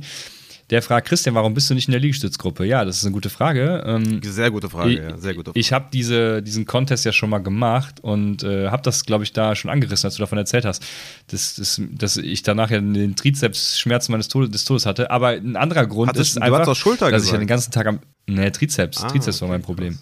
Aber ein anderer, viel wichtigerer Grund ist, dass ich den ganzen Tag am Schreibtisch hänge und deswegen schon so diese, diese ganz klassische Büroarbeiter ähm, habe, ne? so vorgebeugt. Und ich müsste wahrscheinlich eher was für, ich kenne leider den Muskelbegriff nicht, also den lateinischen, äh, äh, der da beim Latissimus sitzt, ne? da drüber, äh, Schulter, bei den Schulterblättern, Muskel, Schulterblatt, mal kurz googeln. Mal gucken, ob das jetzt hier schnell beisteht. Da stehen natürlich nur Zahlen, die ich irgendwo nachlesen muss. Ja, danke für nichts, Google. Ähm, also den müsste ich wenn trainieren, ne? damit meine Haltung mal so ein bisschen aufrechter wird und ein bisschen nach hinten geht. Deswegen bin ich bei der Liegestütz-Challenge raus. Also wenn ihr eine macht, die, was macht man denn da für Übungen? Wahrscheinlich, äh, wahrscheinlich Kreuzheben oder so? Ich weiß es nicht. Nee, Kreuzheben ist eher für den unteren Rücken, ne? Hey, keine Ahnung, ich bin kein Fitnesstyp, aber ähm, ihr wisst, was ich meine. Das Rudern, Rudern. Nee, Rudern ist auch mehr für ein Latt. Ich weiß es nicht. Auf jeden Fall, da bin ich dann dabei. Ja. Und äh, wir machen weiter. Passend dazu, Steve Rosen fragt, wie viel Liegestütz schafft ihr? Raphael, mittlerweile. Wie läuft's? Ja, ich bin jetzt so. Also längere Zeit habe ich irgendwie keinen Push mehr geschafft, also es ging nicht mehr so aufwärts. Ich habe gestern aber dann lustigerweise einen neuen Rekord aufgestellt bei mir. Also ich habe im ersten Satz 40 geschafft hintereinander, dann 10 im zweiten Satz, 8 im dritten und 6 im vierten. Das war jetzt so mein Rekord den ich wahrscheinlich jemals aufgestellt habe. Nee, doch nicht. Ich glaube, jemals war, glaube ich, so bei 55 oder so am Stück. Aber jetzt hier, das sind ja auch dann, ja, 66 quasi. Aber ich hatte, glaube ich, mal so 55, 60 am Stück, aber das ist schon ein bisschen her. Aber ich mache jetzt immer so den ersten Satz, so viele ich kann und danach versuche ich immer noch 10 draufzupacken, aber es hat nicht ganz funktioniert. Aber ja, ich denke mal so mit ja, so 40 äh, am ersten, das ist eigentlich schon eine ganz nice Zahl. Ja, die Liegestützgruppe hilft auf jeden Fall, weil die Leute da jeden Tag liefern. Und wir haben da einen, den Tomek, der rastet vollkommen aus. Also der ist ein richtiger, also der, der ist einfach richtig geil drauf und äh, bringt auch immer Motivationsreden in den Chat. Also ohne, ohne den äh, wäre es schon lange berg, berg untergegangen. Aber ja, es motiviert auf jeden Fall, wenn du halt andere siehst, wie die Liegestütze machen. Und ich habe halt, ich hasse es halt. Ich hasse trainieren, ich hasse Training, ich, äh, so. Weißt du, ich, auch beim Fußball, ich bin immer nie gern zum Training gegangen und ich, ich, ich habe einfach auch keine Lust, Liegestütze zu machen. Das fuckt mich ab. Aber es motiviert mich dann halt, wenn ich sehe, dass andere es machen und dann muss ich halt nachziehen. Ich habe auch in der Zeit, wo ich krank war, jeden Tag Liegestütze gemacht, auch wenn es nur 20 waren oder so. Ich musste einfach welche machen, einfach für meinen Kopf, dass ich einfach abgeliefert habe. Und ja, das pusht auf jeden Fall ungemein und man sieht auch schon an der Form der Brust und so, also es, es bringt auch schon auf jeden Fall was. Also es ist auf jeden Fall richtig nice. Äh, meine Frau meinte auch schon zu mir, ey, trainierst du? Ich so, ja, ich mache Liegestütze. Dann meinte, ey, krass, sieht man. Äh, da war ich natürlich mega äh, froh und stolz. Ähm, deswegen, ja, bis Sommer ist noch eine lange Zeit. Mal schauen, äh, wo ich dann stehe, wenn der Sommer erreicht ist. Ich, ich, ich peile erstmal so die 50 an. Also wenn ich die 50 im ersten Satz geknackt habe, bin ich schon mal ganz froh. Aber ich finde auch gerade mit dem zweiten, dritten, vierten Satz dann nochmal 10 hinterher zu äh, knallen, auch ganz nice als Challenge. Und äh, es macht auf jeden Fall mega, mega Bock und äh, ich bin motiviert auf jeden Fall. Ja, auf jeden Fall schon mega. Also ich äh, bin irgendwann in den 30ern da damals schon immer, also über die irgendwas in den 30ern, ich weiß leider nicht mehr was, bin ich nicht hinausgekommen, weil dann äh, hat alles schlapp gemacht. Danach gehen dann ja komischerweise wieder welche, in, wenn du irgendwie, keine Ahnung, 20 Sekunden Pause machst, ne? Aber so am Stück. Eine Minute, ich denk, eine Minute immer zwischen den Sätzen. Ja, eine Minute. Also wenn die Frage jetzt am Stück ist, dann ja, irgendwas in den 30ern, ne? Ja, am Stück momentan 40, genau 40 geschafft. Ja, krass. Ja, geil. Sehr schön. Dann, äh, Adaman fragt, wo kauft Raphael seinen veganen Schinken? Die Frage war geil, weil ich immer sage, check den Schinken ab, ne? Und dann habe ich auch ab und zu mal gesagt, check den veganen Schinken ab oder so. Aber tatsächlich nirgendwo. Also ich habe noch nie veganen Schinken gegessen. Okay. Ich äh, taste mich so gerade ran an so Fleischalternativen, ne? so Burger Patties und so. Aber ich bin insgesamt Uh, da hatte ich letztens geile. Ja, hast du mir erzählt. Muss mir mal sagen, äh, welche das waren. Äh, ich habe da jetzt auch bei der Revra Hausmarke welche gefunden, die ganz nice sind. Aber man muss schon echt sagen, was da hinten draufsteht in der Zutatenliste, ist alles nicht so nice. Ne? Also von daher, diese Ersatzprodukte, die sehe ich skeptisch auf jeden Fall. Ich denke, es kann auch sein, dass andere das positiver sehen. Aber ich versuche schon einfach, mich einfach, äh, ja, auch fleischalternativsfrei zu ernähren und einfach äh, viel Gemüse und Hülsenfrüchte, Linsen und sowas zu essen. Und dann nicht so dieses, äh, ich bin nicht so dieser Typ, der sagt, ich esse kein Fleisch, dafür muss ich mir jetzt irgendwelche Fleischersatzprodukte holen. Mhm, hab jetzt mal mich langsam rangetastet an Burger Patties, aber vegan Schinken, also würde ich niemals auf die Idee kommen, mir das zu holen, weil ich einfach, also brauche ich nicht. Also ich frühstücke ja sowieso nicht ähm, und ich wüsste nicht, wo ich jetzt Schinken, veganen Schinken reinknallen soll. Deswegen, äh, ja, aber check den Schinken ab, äh, ist halt so eine Redewendung, die einfach dann manchmal kommt, aber ja, check den veganen Schinken ab, äh, ist natürlich auch sehr gut. Ja. ja, ich hatte letztens tatsächlich mal versucht, veganen Bacon selbst zu machen. Ähm, das hat eigentlich ganz gut geklappt. Ich hatte nur irgendwas mit der Hefe falsch gemacht. Ich glaube, war es irgendwie so, dass ich aus Versehen Backhefe anstatt Trockenhefe verwendet habe. Ich glaube, selber gemacht. Ey Junge, was ist los mit dir? Du bist doch auch so ein Anti wie ich. Wie, wie kommt's? Ja, total. Ich kann gar nichts. Dadurch habe ich auf jeden Fall zu viel zu viel Hefe drin gehabt und das war super ekelhaft. Das hat gestunken und wie Sau. Das war. Aber ja, ähm, ich glaube, mit einem richtigen Rezept klappt das ganz gut, weil die, die Konsistenz, die war eigentlich ganz, mm. ganz nice. Ähm, hat schon gepasst, ja. Äh, da brauchst du so Flüssigrauch. Ich wusste bis heute noch nicht mal, dass es Flüssigrauch gibt. Und vor allem, wenn du, wenn du siehst, was da, also was für Inhaltsstoffe da drin sind, das ist irgendwie Apfelsaft und, und keine Ahnung, also irgendwie so ein, so ein Bullshit, den du niemals vermuten würdest, dass daraus Flüssigrauch hm. wird. Wild. Apfelsaft und so ja. ist auch alles so Abfallprodukte, ne? Weißt du das eigentlich? Äh, keine ja. Ahnung. Aber wie, wie läuft's denn äh, bei deinem äh, vegetarischen, veganen Lifestyle? Ich hab's jetzt nicht ganz mitbekommen, wie du es jetzt irgendwie gemacht hast. Ich hatte jetzt verstanden, dass du nur irgendwie mal einmal beim Grillen oder so dich mal alternativ ernährt hast. Aber machst du es jetzt, ziehst du es jetzt durch oder? Nee, ja, ich, ja, ich mache das. Ich ziehe das. Also, was heißt, ich ziehe das durch? Nee, eigentlich nicht. Jetzt muss man vor allem aufpassen, was man sagt, wenn man so eine Veganer-Bubble äh, hat, die Ach, zu, die zuhört. Das kann äh, ganz schnell nach hinten losgehen. Also, ich bin weder vegetarisch noch vegan, würde ich fast behaupten, weil ich, ähm, man darf ja nur, vegan ist so eine binäre Sache, habe ich gelernt, jetzt durch, äh, durch verschiedenste Robert Mark Lehmann äh. Äh, ganz lustig. Diese militanten Veganer, die haben ja, ähm, also die haben ja recht, muss man sagen, aber die haben halt einen kompletten Hau weg. Ah, die militante Veganerin habe ich letztens jemandem gezeigt. Ich finde die ultra lustig. Also die ist ja. einfach komplett radikal und ich feiere ja. das einfach, wie die auftreten und ich lache mich immer kaputt, wenn ich die sehe. Aber ja, die, die, die meinte ich noch nicht mal. Da okay. gab es einen anderen. Äh, ähm, Mark Kur, Kurf, Kurfeld oder so, ich weiß es nicht genau. Also, ja, ähm, könnte ich jetzt auch eine, eine, halbstündiges Referat darüber halten, was ich dazu äh, von, äh, davon halte Same. und so, aber ähm, Aber genau, ja, auf jeden Fall ich, genau. äh, Ich versuche, jetzt, ich will das Wort vegan irgendwie vermeiden, ne? Also ich versuche ähm, nur vegane Produkte zu nutzen und äh, notfalls auch selbst zu machen. Nur, ähm, also meine Frau ist auch, macht das ganze vegetarische Gedöns und so auch gerne mit, ne? Aber letztens, äh, die kocht halt bei uns. Und letztens hat die halt dann einfach Spaghetti Bolognese gemacht. Und äh, ja, was soll ich machen? Also da, ähm, ich könnte mir jetzt, jetzt hingehen und mir dann irgendwie was eigenes kochen. Ähm, aber da habe ich halt keinen Bock zu. So, das gebe ich ehrlich zu, das ist so. Und ähm, dementsprechend kommt es dann hin und wieder mal vor, dass ich halt dann so eine Spaghetti Bolognese esse, ne? weil die einfach da steht und soll ich sie wegschmeißen? Keine Ahnung. Mhm. Ähm, ich könnte jetzt meine Frau auf den Sack gehen, so wie eben so eine militante Veganerin und äh, dann hätte ich aber bald keine Frau mehr halt. Das will ich ja auch nicht. Ne? Deswegen ist äh, so eine Ernährung, glaube ich, keine binäre Sache, sondern man muss da verschiedenste Sachen abwägen. Ist das Tierleid mir wichtiger als meine Frau? Ähm, ja, vielleicht schon. Sollte, äh, ja, mir halt ja, nicht. du könntest das ja auch so. anders machen als äh, militant vorzugehen vorzugehen. Du könntest auch charmant ja. vorgehen oder spielerisch ja, ja. vorgehen. Nee, also wie ne? gesagt, das, das ist jetzt, das war jetzt einmal in, keine Ahnung, im letzten Monat halt irgendwie, ne? Also sonst äh, klappt das ganz gut. Vegetarisch klappt ganz gut. Ähm, vegan ist tatsächlich ganz, ganz ähm, schwierig mhm. auch noch, ne? Ähm, ich ich habe schon viele Käseersatzprodukte auch, aber äh, du musst ja da wirklich auch krass drauf. Also du kannst ja nicht mal irgendwo einen Kuchen einfach so essen, mhm. weil Milch, dies und jenes, Ei, mhm. keine Ahnung.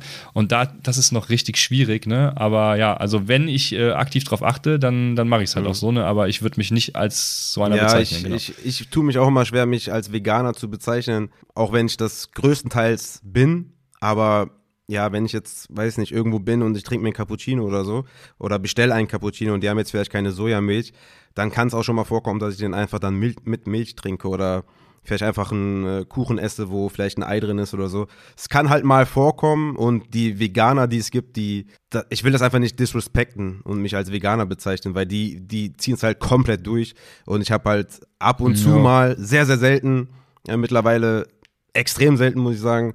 Aber es kommt halt schon nochmal vor, dass ich dann aus Versehen vielleicht mal, oder auch bewusst, aus Versehen wäre ja wirklich dann aus Versehen, aber es ist ja tatsächlich dann in dem Moment bewusst, dass ich weiß, dass in dem Kuchen vielleicht ein Ei ist oder in dem Cappuccino eine Milch oder ein bisschen Milch äh, drin ist. Ja, deswegen würde ich den da zu nahe treten und mich als kompletten Veganer bezeichnen, aber ich bin auf jeden Fall Vegetarier und vielleicht ja 10% im Jahr äh, tatsächlich dann nicht Veganer und 90% Veganer, aber ja, da müsste man nochmal eine andere Bezeichnung für finden. Prozentabstufung darfst du nicht machen. Oh, ja, ja, hoffentlich Stimmt, hört das keiner. Ja, von ist doch fair. Äh, Absolut. Ich finde, das ja. ist ein fairer Punkt. Ja. Ich finde, das ist ein fairer Punkt. Also. Ja, ja, ja. Also genau, deswegen sage ich ja, ich bin tatsächlich ja in dem Sinne dann noch nicht mal vegetarisch unterwegs, aber ähm, genau, weiß ja jeder, äh, was Sache ist jetzt. Genau auf jeden Fall läuft's. Und es gibt ja mittlerweile auch super viele geile, also ich weiß nicht, ob mittlerweile, ich habe mich ja früher damit nicht beschäftigt, aber es gibt auf jeden Fall super viele geile Ersatzprodukte auch. Also sei es Milch und Käse. Super geil, super geil. Also ich habe jetzt zum Beispiel ähm, auch so eine ähm, ich, Sojamilch für, für den Cappuccino. Also ich habe ja, ne, ich bin ja Kaffee-Freak und ey, die ist richtig geil. Also Cappuccino ist auch richtig äh, schön cremig und so. Also es ist richtig, richtig nice. Also da gibt es auf jeden Fall sehr gute Produkte. Man muss ja. aber halt sagen, die ganze Scheiße in Anführungszeichen ist halt super teuer. Ne? Also ja, du kannst aber auch. Äh, ich habe letztens, äh, ich habe mir so ähm, Nylon-Gedöns-Säcke gekauft, ne? Und einfach Hafer und habe meine eigene Hafermilch gemacht. Äh, mit, für meinen Sohn dann auch noch mit Blaubeeren drin. Also hat der quasi seine Blaubeermilch gehabt. Ja, ja, habe ich auch geil. mal gesehen, das, das selber zu machen. Da habe ich auch bei Amazon mal, okay, Amazon ist natürlich auch dann verwerflich, ehrlich gesagt, aber ich habe mir da mal äh, die Sachen angeschaut, die man dafür braucht und wollte das eigentlich mal testen. Ist ja eigentlich relativ simpel. Und ja, also für ja. mich ähm, eigentlich eine Sache, die ich mal machen müsste, weil ich so Mandelmilch zum Beispiel extrem gerne trinke, Hafermilch geil finde. Ich finde ja eh alles geil. Ich, es gibt ja nichts, was ich nicht mag. Deswegen bin ich da auch natürlich klar im Vorteil gegenüber anderen Leuten, die vielleicht irgendwie, ja, Hülsenfrüchte. Wenn du Hülsenfrüchte nicht magst, dann wird es zum Beispiel schwer, irgendwie vegetarisch oder vegan dich zu ernähren. Ja, ja, Mensch, spannend. Ähm Genau. Dann die nächste Frage kommt von Dennis. Oh, die geht an mich. Christian, spielst du noch Flag Football? Wenn ja, äh, ich beantworte nach und nach. Spielst du noch Flag Football? Ja. Wenn, ja, wenn, wenn es mein Rücken zulässt. Also, ja, größtenteils schon. Ich bin auf jeden Fall GM. ähm, ja, ich, ich bin, äh, wie nennt man das? Spiel, Spielertrainer, Spieler du bist GM. Le GM wie LeBron James. Ist der GM? Nein, das, der wird Le GM genannt, weil der dafür sorgt, dass gewisse Spieler zum Team kommen und gewisse Spieler vom Team weggehen. Ne? Ach so. Aber hat in Okay. der Vergangenheit nicht so gut Ja. funktioniert, deswegen ist er nicht mehr, glaube ich, Le GM. Also nachdem äh, Jordan und Westbrook äh, gejoint sind. Das, ich glaube, der ist nicht mehr, nicht mehr so gefragt als Le GM. Na, okay, gut. Ja, ich bin Le GM und auch richtiger GM und auch Spieler. Und äh, wenn ja, wie heißt dein Team? Das sind die äh, Rheinland Rabbits. Letztes Jahr das erste Mal gestartet, äh, mehr oder weniger erfolgreich. Ich glaube, wir haben einmal gewonnen oder so. Aber äh, waren kompetitiv auf jeden Fall. Und ähm, das größte Problem ist ja beim Fleck ist tatsächlich die Trainingsbeteiligung. Das geht mir so auf den Sack. Also wenn Leute, wenn hier äh, Leute aus dem Bonn-Rhein-Sieg-Umkreis zuhören, kommt vorbei. Wir brauchen unbedingt übrigens noch einen Quarterback. Kommt vorbei. Ähm, weil Quarterback ist wie in der NFL, ne? damit, damit steht und fällt das Ganze ja eigentlich. Also kommt vorbei. Dann spielt ihr in der DFFL? Ähm, ja, also in der DFFL 2 natürlich, nicht in der äh, DFFL. DFFL 2 äh, spielen wir, ja, und auch in der ja, nächste Frage. Und hättet ihr Bock, zu einem Flag Football, Flag Bowl hier in der Nähe von Stuttgart zu kommen? Ähm, also ja, Rheinland Rebels, wir spielen in der DFL 2 und in der SFL, das ist die NRW-Liga. Ähm, und wenn dieser Flag Bowl in der Nähe von Stuttgart ein Bowl im Rahmen der DFFL 2 ist, dann äh, klar, warum nicht? Ne? Also ist ja ein Spieltag. Wobei, da müssen wir mal gucken, das ist äh, die, diese Süd, ähm, diese Region, südliches Hessen, nördliches Baden-Württemberg irgendwie, mit so Kelkheim, äh, ich weiß gar nicht, ob Waldorf ein zweites Team macht, bestimmt nicht.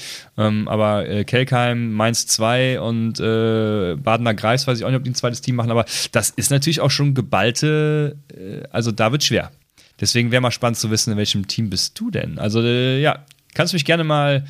Ja, wo kann man mich denn jetzt erreichen? Ich bin ja immer noch nirgendwo. Also ich gehe demnächst wieder auf Twitter. Komm, genau. Schreib mir bei Twitter und dann. Ähm, Komplette Detox umgeworfen wegen dem Dennis. Äh, congrats. ja, Dennis, schreib, schreib mir irgendwo. Meld dich. Meld dich bei mir.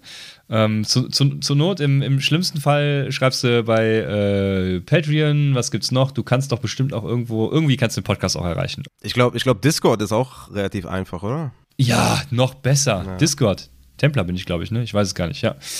Genau, schreib mir. Ist doch geil. Also, genau, wir spielen da und ähm, wollen uns einen Namen machen. Mal gucken, wie das dann dieses Jahr klappt. So, dann kommen Alex und Ansgar. Die fragen im Kurzen nach Taxi Stories und wann ein Spin-off dazu kommt.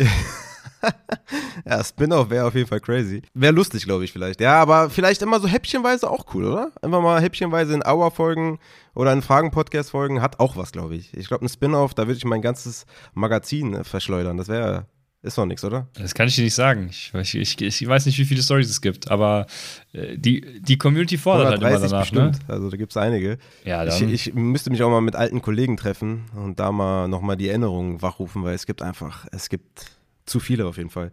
Aber ja, ähm, ich hatte ja auf Instagram und äh, Twitter mal gefragt, was für eine Art von Story ihr jetzt hören möchtet. Da habe ich ausgewählt oder zur Auswahl gestellt, dramatisch und lustig. Dramatisch hat 40% Stimmen bekommen auf Instagram und lustig 60%. Auf Twitter haben 130 Leute abgestimmt für lustig. 54% haben sich für lustig entschieden und 46% für dramatisch. Also bei beiden das Lustige gewonnen. Ich kann da jetzt nur sagen, die dramatische äh, hat's in sich. Also äh, Also ich hätte die dramatische genommen. ja gut, Soll ich, ja, wenn ich jetzt den Multiplikator für dich äh, Aber nee, du musst nee, nee, du musst jetzt die Community hier gerecht werden. Ich lehne mich entspannt zurück. Ja, es war keine gute Wahl. So viel kann ich auf jeden Fall sagen. Also die dramatische, die ist äh, auf jeden Fall sehr, sehr krass. Hat alles drin, hat auch lustige Passagen, hat dramatische Passagen, zeigt ein bisschen was äh, über Menschen. Also die, die wäre, die wäre. Aber ja, äh, ihr habt entschieden, was soll ich euch sagen? Also äh, ihr seid selber schuld. Deswegen machen wir die lustige, beziehungsweise ja, habe ich mich auch da gefragt, ne, lustig, welche war jetzt richtig lustig? Die sind meistens dann super kurz und ich dachte, komm, ich mach so ein Mittelding und ähm, ja, ich will nicht sagen, Pointe kommt am Ende, aber lasst euch überraschen. Also, folgendes Szenario. Ich, ähm, ne, wir haben, glaube ich, Dienstag oder Mittwoch irgendwie sowas. Ähm, es ist Champions League-Tag, es ist äh, 2012. Ich bin großer Bayern München-Fan, ne, heutzutage ja nicht mehr so der große Fußballfan, aber damals Hardcore-Fan, ne? Also nicht irgendwie keine Ahnung, nur weil die Meister wurden, kurz Bayern-Fan geworden, sondern wirklich Hardcore-Bayern-Fan. Ich gucke jedes Spiel, bin richtig into it. So, wir haben 2012 Halbfinale Real Madrid gegen Bayern München Rückspiel in Madrid. Ja, wer sich erinnert, das war ein sehr wichtiges Spiel, weil es ging zum Finale da home. Ja? Also man musste das Spiel gewinnen, um dann das Heimspiel im Finale zu haben, was man dann verloren hat gegen Chelsea, unglücklicherweise. Deswegen wäre man da vielleicht doch lieber rausgeflogen. Naja, lange Rede ohne Sinn. Es war so, dass um 18 Uhr eine Fahrt stattgefunden, also stattfinden sollte, nach Belgien. Ja? Ein Kollege von mir, ebenfalls Bayern-Fan, hatte darauf keinen Bock, weil, ne, so nach Belgien, ich weiß nicht mehr, wie, der, wie die Stadt hieß, ich glaube Löwen oder sowas. Oder Löwen, irgendwas mit Löwen. Und das waren so 200 Kilometer, heißt vier Stunden Fahrt. Okay, wenn du schnell bist, vielleicht dreieinhalb Stunden. Aber das Spiel hättest du auf jeden Fall verpasst, beziehungsweise nur die zweite Hälfte dann vielleicht gucken können, die letzten 30 Minuten, keine Ahnung. Jedenfalls, der Kollege, ne, auch sehr starker Bayern-Fan, dachte sich, nee, kein Bock. Die, äh, wie viel Euro sind das? Das sind so ungefähr 800 Euro, glaube ich, gewesen im Endeffekt. Ja, die 800 Euro, auf die kann ich verzichten, ich will Bayern gucken. Okay, ich dann gesagt, alles klar, gib her das Dingen, ich nehme die Fahrt und mach das gerne und muss dann halt irgendwie gucken, keine Ahnung hat so gedacht, okay, scheiße, aber ich brauche das Geld, ja. Also, was soll ich euch sagen? Ich war jung, brauchte das Geld und das, wie gesagt, 800 Euro ist halt schon einiges. Ich meine, man behält von den 800 Euro nicht alles, ne, ist ja klar, aber das ist schon einiges und man konnte noch so ein bisschen was tricksen, dass man vielleicht noch ein bisschen mehr hatte, als man dann angegeben hat. Aber das habe ich jetzt nicht gesagt. Auf jeden Fall bin ich dann zu, zu der Adresse gefahren, Ne, Kollege steigt ein oder der Fahrgast steigt ein, sagt dann, okay, wir müssen da und dahin. Ich gebe die Adresse ein, sehe so, okay, 200, 200, 20 Kilometer oder so. War dann noch ein bisschen mehr abgefuckt, weil es dann noch mehr Kilometer waren, ja, also. Naja, auf jeden Fall fahren wir halt, äh, wir unterhalten uns cool, cooler Typ gewesen, war so Bauingenieur und der musste halt dahin, musste irgendwas ausmessen und irgendwie hat, keine Ahnung, da hat irgendwas nicht funktioniert mit dem Übermitteln, der musste da ganz schnell hin, musste auch eh was unterschreiben, ja, dachte ich, okay, äh, ich muss da jetzt auf jeden Fall mit dem Taxi hin. So, dann bin ich da hingefahren, war eine coole Fahrt, ging auch recht schnell, keine Baustellen, kein, ne, Blitzer-App angemacht und hingeballert auf jeden Fall. Hat aber trotzdem so ungefähr zwei Stunden, glaube ich, gedauert, die Fahrt. Ähm, wir kommen an. Während der Unterhaltung oder während der Fahrt äh, hat man sich so ein bisschen unterhalten, ne, was, so, was man so macht und was man vielleicht mag. Und da kam halt auch das Spiel auf, ne? Real Madrid gegen Bayern. Und ich habe denen so zu verstehen gegeben, dass ich eigentlich gar keinen Bock auf diese Fahrt habe, aber ich halt das Geld brauche. Ich aber mich schon ein bisschen ärgere, dass ich das Spiel zumindest nicht ganz sehen kann. Okay, der hat es dann so einfach nur so hingenommen, hat nichts dazu gesagt. Naja, wir kommen an, an diesem Haus und das war einfach eine riesen Villa. Ja? Du musst dir vorstellen, also ich meine, hier in Düsseldorf gibt es ja so einige äh, Sachen, die auch so ein Tor haben, ne? Oder auch, es gibt auch so Beverly Hills für Arme hier in Düsseldorf und so. Und das war halt wirklich ein riesen Grundstück. Du musstest durch zwei Tore fahren, bis du zu diesem Haus kamst, ne? Oder bis du zu dieser Villa kamst. So, und ich wusste natürlich nicht, inwiefern der da so verstrickt ist in diese, in diesem Wohnkomplex oder in diesem Gebäude. Und ähm, ja, wir kommen so an, ne? der bezahlt hin und her, dies, das. Und dann sagt er, ja, weißt du was, hast du Bock, äh, das Spiel vielleicht hier zu gucken? Ich so, äh, ja, klar. Und dann meint er, ja, ey, wenn du willst, komm mit rein, ne? Ähm, so, äh, ich bin hier der Onkel von dem und dem, dies, das und so. Äh, ich kann das eh alles absetzen, ist kein Problem. Ähm, komm mit rein, lass die Uhr laufen, wenn du willst. Ähm, und das Geile daran ist, wenn das Spiel vorbei ist, fahren wir wieder zurück. Ey, so Jackpot, ne? Richtig geil auf jeden Fall. Dann bin ich halt mitgekommen. Essen vom Feinsten, ne? Es gab alles, was ich wollte. Es gab alles zu trinken, was ich wollte. Es gab alles zu essen. Haben irgendwie noch, weiß nicht, zehn Striptease-Tänzerinnen gefehlt, dann wäre es perfekt gewesen. Hab einfach dieses Spiel da geguckt. Das Spiel war auch unfassbar krass. Ging in die Verlängerung, Elfmeterschießen, Schweinsteiger, letzter Elfmeter. Einfach eine Ekstase pur. Es war richtig geil. Und dann ging die Fahrt ja nochmal zurück nach Düsseldorf. Ne? Also ich habe richtig viel Kohle gemacht mit der Fahrt, habe das Spiel sehen können und das Geile an der Story ist halt, dass ich dann dem Kollegen natürlich nach dem Spiel, habe ich natürlich angerufen oder nach der Fahrt habe ich ihn angerufen, ey, geil, Bayern weiter und so, Finale daheim und so, geil, geil, geil. Und dann habe ich gesagt, ey, weißt du, was passiert ist? Ich habe das Spiel da gucken können, habe den sogar noch zurückgefahren.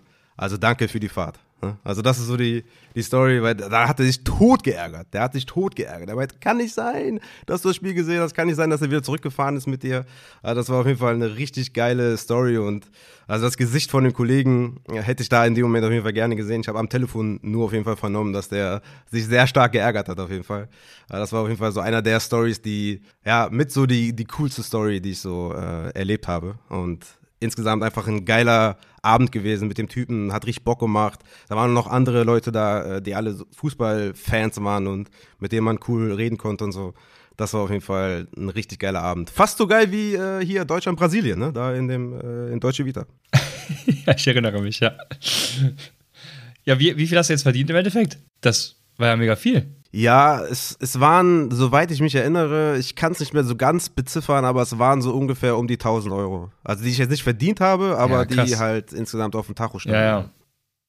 1000 Euro, um noch, Bundes um noch Bayern zu gucken und äh, Spaß zu haben. Das ist ja mega. Ich habe auch so noch ein bisschen nebenbei Geld bekommen für, ja, also es, es hat sich auf jeden Fall krass gelohnt. Ja. Es war, es war wirklich, ähm, ja, sehr geiler Abend und insgesamt hat mich das Geld sehr glücklich gemacht. Und das Spiel zu sehen war natürlich dann on top. Und das Ergebnis vom Spiel.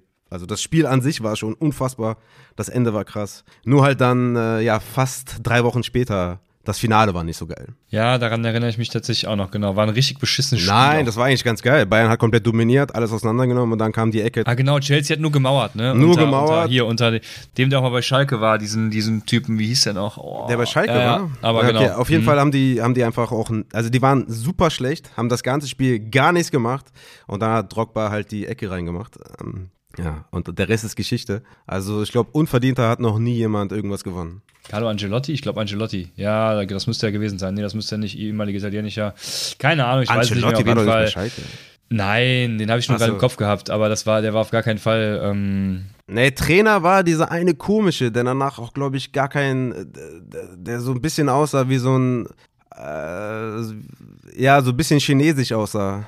Also nicht ganz, aber so ein bisschen, so mongolisch ein bisschen. Wie hieß der nochmal? okay. Der hat auch, glaube ich, danach nichts mehr, mehr gerissen. Also ich glaube, der ist zum Beispiel heute auch gar kein Trainer mehr. Ich glaube, mit dem haben die das gewonnen damals. Ah, okay. Ja, spannend. Ich dachte, das wäre tatsächlich äh, jemand anders Nee. gewesen. Ähm, das. Ja, okay, alles klar. Dann, äh, ah doch, da, Di Roberto Di Matteo. Matteo. Ja, genau, der war auf Schalke. Der war auf Schalke. Genau. Ja, genau. Ich weiß, also ich will mir jetzt nicht zu nahe kommen. Also Di Matteo hört sich irgendwie italienisch an, aber der hat doch so einen äh, chinesischen Touch, oder?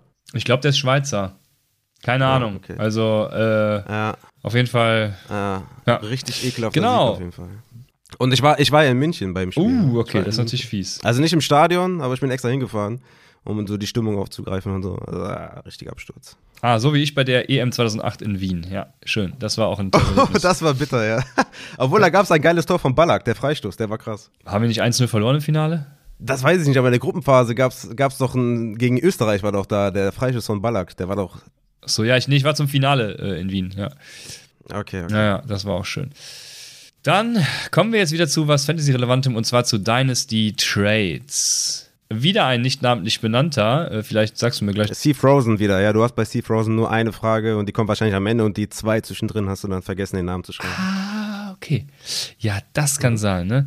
Der, der fragt nämlich, was kann ich in einem Trade mit Pacheco in Dynasty verlangen? Welche Picks oder Wide Receiver? Ja, gar nicht mal so einfach zu beantworten, weil Verlangen im Sinne von fair oder ähm, ich meine, du kannst natürlich auch ein Early First äh, verlangen für Pacheco, ne? Es ist halt nur die Frage, was ist realistisch. Also ich würde, also, also wenn ich, wenn mich jetzt jemand fragt, was soll ich mindestens verlangen, würde ich sagen, einen Second 2023 oder 24, eigentlich egal. Das würde ich mindestens haben wollen, weil Third ist halt, also noch unwahrscheinlicher, als dass der Second irgendwie äh, hittet oder irgendwie eintrifft, dass der produktiv ist. Aber ein Second, glaube ich, da könnte man schon mal einen Dart Throw schmeißen. Wenn man jetzt irgendwie äh, Wide Receiver, weil ihr auch in der Frage, ne, welche Picks oder Wide Receiver, also Picks Second und Wide Receiver, da hätte ich eine Million Wide Receiver davor. Also ich könnte jetzt hier mal so ein Tier aufmachen mit Rookies von letztem Jahr, Christian Watson zum Beispiel, hätte ich natürlich safe über einem Pacheco, Traylon Burks,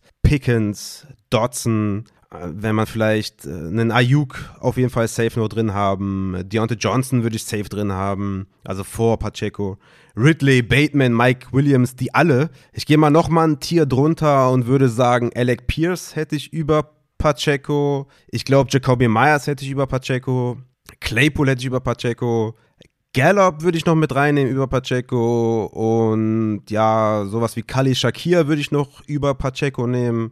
Also ihr merkt schon, ich würde jetzt nicht, ja, also ich glaube Kali Shakir und ein Second sind so die, das Mindeste, was ich haben wollen würde. Alles andere würde, glaube ich, nicht so viel Sinn machen. Aber ja, ihr merkt schon, ich bin jetzt nicht so krass into it bei Pacheco. Ich glaube, dass die Chiefs eventuell ein Ru- Running Back picken, in, egal mit welchem Pick. Und, oder per Free Agency was tun, dass, keine Ahnung, ein Running Back sagt, ey, ich will noch mal den Super Bowl holen. Ihr könnt mich auch für 3,50 Euro holen. Ähm, also von daher, ich denke, dass äh, Pacheco nächstes Jahr nicht viel sehen wird. Und ich würde, ja, ich würde sagen, Kali Shakir und ein Second ist das Mindeste. Ja, also ich habe mal bei Dynasty Process geguckt, die ja teilweise so ein bisschen den ECR abbilden. Mhm. Da wäre in derselben Range Tyler Lockett, Elijah Moore, Kadarius Tony oder eben Ja, so ein Elijah Second, Moore, Alter. Äh, Early Wohin, Second war es, glaube ich, sogar. Ja, also die genannten plus eben diesen Pick äh, safe.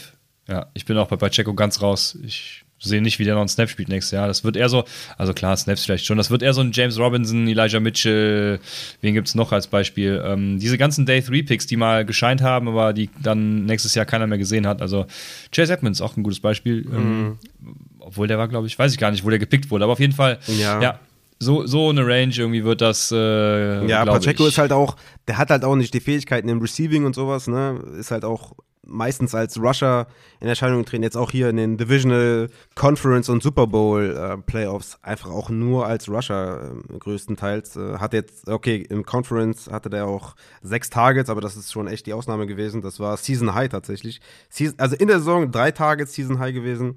Jetzt hier in den Playoffs auch mal sechs Targets gesehen. Aber hat kein Draftkapital und ist easy zu ersetzen. Ist eine geile Story, geiler Typ, geiler Rusher. Also die, der Effort und so, alles cool, habe ich auch schon mal gesagt. Aber ich kann mir schwer vorstellen, dass die Chiefs mit dem als Leadback in die Saison gehen. Also ich denke, der wird maximal Komplementärback eher so, ja, weniger als das sogar. Also, weil er halt leider kein Receiver ist. Und ich denke, dass sie da irgendwie so eine, ja, irgendwas finden werden im Draft, was den halt mehr gibt als ein Pacheco. Leider aus seiner Sicht. Ja. Dann fragt Felix 713, gibt es einen guten Zeitpunkt, um in Dynasty aus dem Win-Now-Modus auszusteigen? Woran würdet ihr das festmachen und wie würdet ihr einen schnellen Rebuild einleiten? Also Draftpicks sammeln oder auf junges Talent gehen? Ja, klar, gibt es natürlich einen Zeitpunkt, um aus dem Win-Now auszusteigen wenn dein Roster halt kein Contender mehr ist.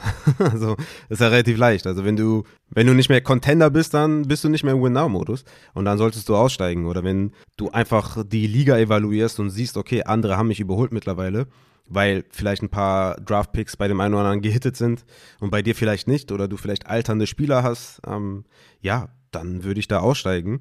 Ähm, ich selber habe es zum Beispiel auch getan in einer Superflex Dynasty. Da bin ich in den Rebuild gegangen oder Retool, je nachdem, ähm, wie gut die Picks jetzt hitten 2023. Aber ich bin da, habe mir das angeschaut vor der Saison. Wie sieht mein Team aus im Vergleich zu anderen Teams? Und habe einfach festgestellt, dass ich maximal Top 5 bin. Ja, Top 4 vielleicht, aber dass mir so der, der, der Schritt zu den absoluten Top-Teams, der hat mir von vornherein gefehlt, sodass ich dann einfach beschlossen habe, Trades einzufädeln. Ne? Also ich denke auch, dass ich 2023, auch wenn ich da aus der Liga aussteigen werde, einfach weil ich privat zu viel zu tun habe und ähm, ne, die Kinder werden älter, man hat viel mehr Verpflichtungen jetzt, als wenn man, als wenn du irgendwie drei Babys hast.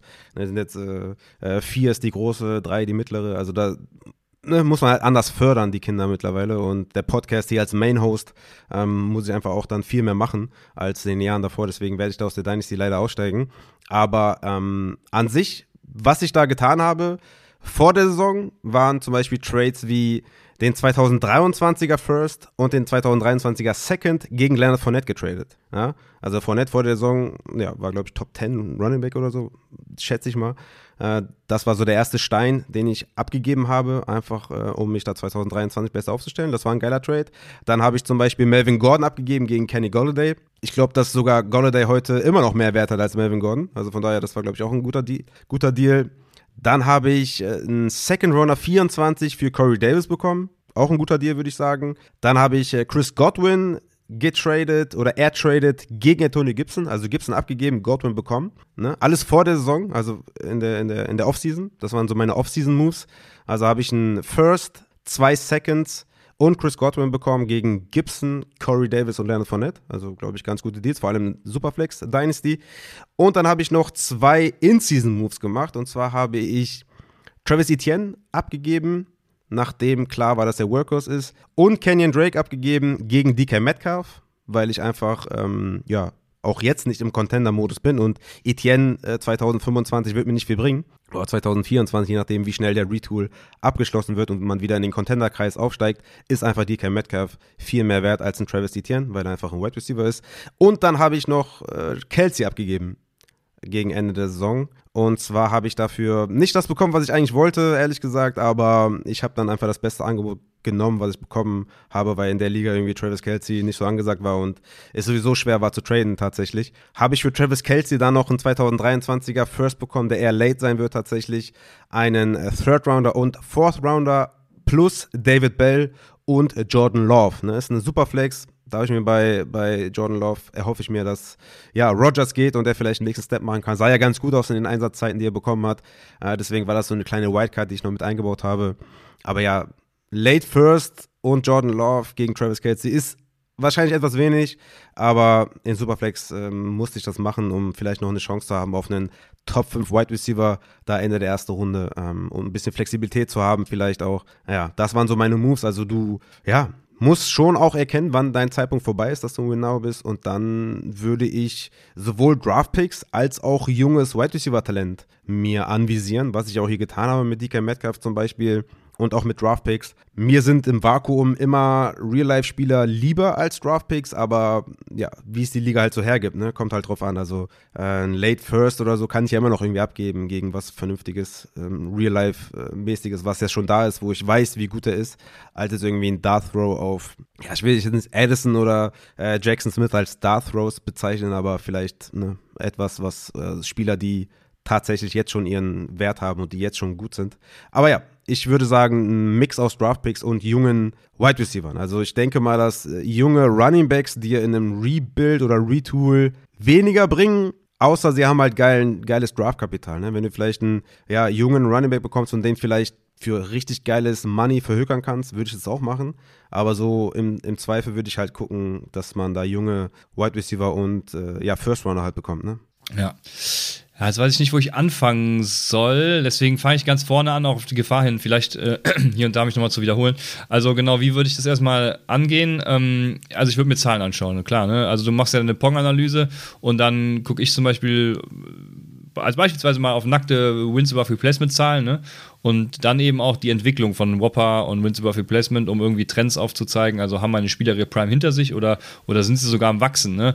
Dann auch auf Leute gucken, wo ich eventuell jetzt gerade den Peak vermute. Sowas wie Austin Eckler ist bei mir so mhm. jemand, den ich so bauchgefühlmäßig da vermuten mhm. würde. Der wird jetzt auch, glaube ich, 28 ja. in, in, ja. in, diesem Jahr. Ähm, also die würde ich dann für den Rebuild traden und genau, dann, wie du auch schon gesagt hast, ist beides möglich. Ne? Ich glaube, so ein Gary Wilson oder Chris Olave sind vielleicht sogar teurer als so ein, so ein Early First dieses Jahr wofür man eben JSN kriegt, wie du gesagt hast. Und bei JSN weiß man wiederum nicht, wie er translated. Ne? Man weiß zwar, was er jetzt, was man jetzt kriegt, aber wie translated, wird, wird er so ein Justin Jefferson oder wird er ein Jalen Rager? Also wir alle wissen, dass er Keenan Allen wird, aber ähm, ne? das ist halt die Frage. Im Moment gehe ich zum Beispiel auch überall auf Drake London, weil Drake London hatte eine ziemlich geile Rookie-Saison mit den Atlanta Falcons halt. Und wenn da jetzt Lamar Jackson zum Beispiel hingeht, also es sind so Überlegungen, die man anstellen mhm. muss, ne? Ähm, dann ist der meines Erachtens komplett undervalued und dementsprechend, ja, also, ja, du hast ja eigentlich schon alles gesagt, ich habe es nur nochmal unterstrichen. Genau. Ja, dann äh, fragt Felix 713 noch eine Frage. Und zwar, wie sollte man mit alternden Spielern, ich glaube, das hat was mit der ersten Frage zu tun. Also, wie sollte man mit alternden Spielern wie Cook, Cooks, Dix, Camara, Eckler, Evans, Cooper oder Hunt vorgehen? Nochmal versuchen, auf die Championship zu gehen oder den Rebuild einleiten? Und ähm, da fange ich mal an, weil ich habe da nur eine kurze Aussage zu, weil ich glaube, äh, Sell High ist vorbei. Außer vielleicht bei Dix. Eckler vielleicht noch für so einen Contender, da könnte man einen guten Deal finden, glaube ich. Ähm, aber ich glaube, außer bei den beiden ist es vielleicht sogar mit dem Sell High vorbei. Daher würde ich je nach Kaderzusammenstellung eher halten und gucken, dass du nochmal hier äh, richtig äh, rangehst. Mm, interessant. Ähm, für eine, ja, für eine konstruktives Feedback wäre es noch ganz geil, die Bank zu kennen. Ne? Also es sind ja hier Starter, glaube ich. Bis auf Hand ist hoffentlich kein Starter. Aber wenn die Bank, ja, also ja, interessant. Du denkst nochmal noch mal angreifen. Natürlich müsste man jetzt noch die Ressourcen kennen, wie viele Firsts du hast, wo man, womit man ja, an, ja, angreifen genau. könnte. Aber an sich liest sich das wie eine Retool-Mannschaft oder Rebuild-Mannschaft, je nachdem, wie man das dann angeht, macht man einen Haken. Ja, also ich, ich habe das äh, kurz unterbrechen, ich habe das nicht so verstanden, als wäre das jetzt sein Team, sondern als hätte er davon vielleicht ein, zwei Spieler oder so, ne? Also als wäre es so eine generelle, generelle so, Frage. Ich, ich, ja, für mich liest sich das so, als wenn, als wenn das ein Team ist. Aber okay. ja, okay, das sind natürlich dann zwei verschiedene äh, Herangehensweisen. Also, okay, wenn das ein Team ist, würde ich sagen, Retool, Rebuild je nachdem, wie hart du es machen willst. Ich meine, Cook hat mies abgebaut, ne? wird 28. Der will auf sein Geld nicht verzichten. Äh, also hat er schon mehrfach jetzt durchklingen lassen. Wer weiß, wo der nächstes Jahr spielt. Äh, keine Ahnung. Cooks, Evans und Dix werden 30. Also, ne, ich denke mal, dass man hier für Dix noch am meisten bekommt, wie Christian schon sagt. Camara und Eckler werden 28. Camara wird vielleicht eine Sperre absitzen müssen für die kommende Saison. Eckler ist, glaube ich, komplett am Peak angelangt und wie gesagt, auch 28 wird er. Das ist einfach kein gutes Runnerback-Alter. Amari Cooper, 29 wird er ne, hat, glaube ich, auch eine ganz gute Saison gespielt oder so eine gute wird er, glaube ich, auch nicht mehr spielen. Auch ein guter Sell-High-Spieler, glaube ich. Und Kareem Hunt ist halt fast durch das Ding. Ne? Der war so unterirdisch schlecht. Da erwarte ich erstmal nichts von ihm und der wird 28 und Free Agent. Wer, wer weiß, wo der landet, ob der überhaupt noch mal, ein, ja, ob der überhaupt noch irgendwie relevant wird. Also ich würde Devin Cook auf jeden Fall versuchen zu traden. Ich würde eigentlich, ja, eigentlich alle, ne? Also ich würde versuchen, die ganzen genannten Spieler, Devin Cook, Brandon Cooks, Stefan Dix, Camara, Eckler, Evans, Cooper versuchen alle zu traden, weil entweder sind sie jetzt gerade auf dem Peak oder halt in so einem Dynasty-Alter, was ja dir vielleicht noch ein, maximal zwei Jahre bringt und ja, da kommt es dann halt drauf an. Ne? Also wenn du sagst Rebuild einleiten oder Championship, würde ich da, wenn das dein Kader ist oder das deine Starter sind, eher sagen Rebuild einleiten. Dann haben wir passend zu Eckler die Frage K4 ist vor. Welchen Preis kann man in der kommenden Dynasty-Saison für einen Eckler bzw. CMC verlangen? Ja, ich habe im Mai 2021 äh, Christian McCaffrey weggegeben gegen McLaurin und Gibson. Ja, also gegen einen Top 20 Wide Receiver und damals war Gibson, glaube ich, Top 12 oder so oder auch Top 20. Lass einfach sagen, zwei Top 20 Spieler auf ihren Positionen. Und ich denke, das ist halt auch das, was ich jetzt machen würde. Also ich, übrigens dieselbe Dynasty, wie ich ne, eben da vorgelesen habe. Ähm, ja, ich, ich würde halt gucken, einen Eckler jetzt abzugeben gegen einen. Also es ist immer schwer zu sagen, wie die Leute halt das sehen. Ja? Also wenn sie jetzt irgendwie einen Chris Olave oder Gary Wilson extrem über einem Chris Godwin haben zum Beispiel oder so, dann würde ich halt auch lieber Chris Godwin plus X nehmen als nur Olave und nur Wilson im 1 zu 1 Tausch oder so. Das ist halt immer schwer zu sagen, aber klar, ich würde einen Traylon Burks plus, plus X, Jameson Williams plus X, äh, am besten First, ist halt wie gesagt schwer zu sagen, aber Jameson Williams hat glaube ich momentan nicht so den krassen Wert. Ich glaube Traylon Burks auch nach der Saison maximal so Top 24 Wide Receiver vielleicht bei dem einen oder anderen. Also ich würde schon gucken, dass ich halt einen Teardrop mit Eckler aufnehme. Ne? Also wenn man jetzt sagt irgendwie, also ein Teardrop auf Wide Receiver, ne? wenn man jetzt sagt so Top 24 Wide Receiver plus First, ich glaube, das wäre schon echt mega krass. Also James Williams plus First 24 gegen Eckler.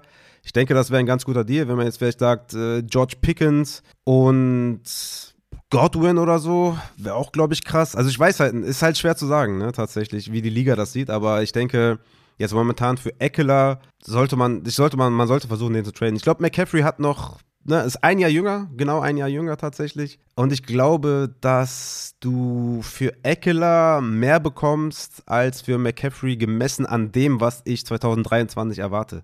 Ich glaube, dass Eckler 2023 nicht an das rankommt, was er gemacht hat. Und ich glaube, dass McCaffrey genau da weitermacht, wo er aufgehört hat. Deswegen würde ich halt eher Eckler verkaufen tatsächlich und gucken, dass ich einen jungen Wide Receiver bekomme plus X. Also dieses Teardrop plus X, das würde ich irgendwie anvisieren. DK 1 zu 1 würde ich wahrscheinlich auch machen. Ja, Gary Wilson, Olavi 1 zu 1 würde ich auch machen. Und dann vielleicht, ne, wenn man ein Tier drunter geht mit Traylon Burks und Jameson Williams, da vielleicht nochmal ein First drauf. Das wäre schon, glaube ich, so das Maximum. Also das wäre schon, glaube ich, ganz cool. Ja. Also, wir hatten ja beide Spieler in unseren Top 10 des Redrafts, deswegen äh, für nächstes Jahr haben wir sie auf jeden Fall als Top 10 Spieler, deswegen in Dynasty wahrscheinlich auch alleine wegen 2023 schon immer noch Top 20 irgendwie. Ähm, ich habe auch gesagt, Early First 2023 oder eben vergleichbarer Wide Receiver, ne? Und ich glaube, bei einem Early First kann man vielleicht sogar noch, ja, kommt drauf an, wie early, ne? Also ich glaube, ein Bijan Robinson wird keiner gegen Austin Eckler abgeben, ja. aber Raphael hat ja schon viel dazu gesagt. Ich habe jetzt mal Higgins gegen Eckler zum Beispiel geschrieben, würde ich auch eins zu eins machen. Ja, klar, das ist, glaube ich, diese olavige Wilson-Range. Ne? Also ich würde es auch machen, aber ja. ja. Genau. Und äh, genau, genau, genau so, wie du dann äh, sagst im Endeffekt. Dann sind wir da einer Meinung. Dann haben wir Chris Cross. Der fragt: Zwei Wide Receiver, ein Running Back, ein Tight End, drei Flex, Superflex, PPR. Geht ihr im Ausbau des Teams und den Trades lieber Receiver oder Running Back Heavy, wenn ihr die Flex-Spots füllen wollt? Ja, ist das jetzt äh, Redraft oder Dynasty? Ähm äh, Dynasty war es, genau. Dynasty äh, war die Kategorie. Ach so, okay. Das ist natürlich dann gut zu wissen. Ja, wie, wie gehst du das an? Äh, also ich bewerte in Dynasty generell, habe ich glaube ich eben schon mal irgendwo gesagt, generell Wide Receiver ein bisschen höher aufgrund der längeren Lebensdauer halt. Ich glaube allerdings, dass es hier stark auf den Einzelfall ankommt. Also äh, vor welcher Entscheidung stehe ich denn dann? Ne? Also ich kann ja jetzt nicht sagen, ich gehe auf jeden Fall Wide Receiver, wenn ich dann entscheide zwischen einem keine Ahnung, einem Tyler Lockett und einem Austin Eckler, dann werde ich wahrscheinlich trotzdem noch den Austin Eckler nehmen. Werde ich das? Das ist eine gute Frage. Ich glaube schon, doch, die sind beide, ja, ja, doch. Austin Eckler ist auch schon, äh, Tyler Lockett ist auch schon sehr alt. Ja, werde ich. Und äh, dementsprechend, keine Ahnung, also ich würde es eher mit Wide Receivers probieren, ne, weil die einfach eine längere Lebensdauer haben und ähm, du mehr was davon hast und mehr Trade-Kapital davon hast, aber auch nur, wenn es, also, also auch nur als Tierbreaker, Tiebreaker, so, das wollte ich sagen. Deswegen ist es sehr schwierig, ohne jetzt, ein, also generalistische Aussage dazu zu treffen, finde ich sehr schwierig. Ja, ich finde die Frage ganz komisch, weil es Dynasty Trade Rubrik und es geht um die Flex-Spots. Also verstehe es irgendwie nicht sogar. Also du, ja, also es geht ja um die drei Flex-Spots, das habe ich verstanden, aber ja, irgendwie raff ich das nicht, was das jetzt irgendwie mit einem Trade zu tun hat. Also, wenn du tradest, dann tradest du ja für einen guten Spieler, sage ich jetzt mal. Ist ja dann eigentlich egal, ob das ein Running Back oder Wide Receiver ist. An sich natürlich immer der Wide Receiver äh, im Vakuum betrachtet, weil der längere Lebenszeit hat, ist klar. Aber ja, äh, irgendwie erschließt sich mir das Ganze nicht so richtig tatsächlich, warum es jetzt prinzip, also warum es jetzt konkret um die Flex, um den Flex-Spot geht.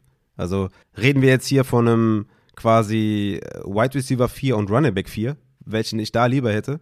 Also dann halt den Receiver meistens. Aber ich weiß ja nicht, wie dein Team aussieht. Ja? Also wenn du nur Banger hast und auch die zwei Flexspots sind absolute komplette Banger, dann weiß ich nicht, wer, der dritte Flexspot-Spieler sein soll. Also ist irgendwie schwer zu sagen.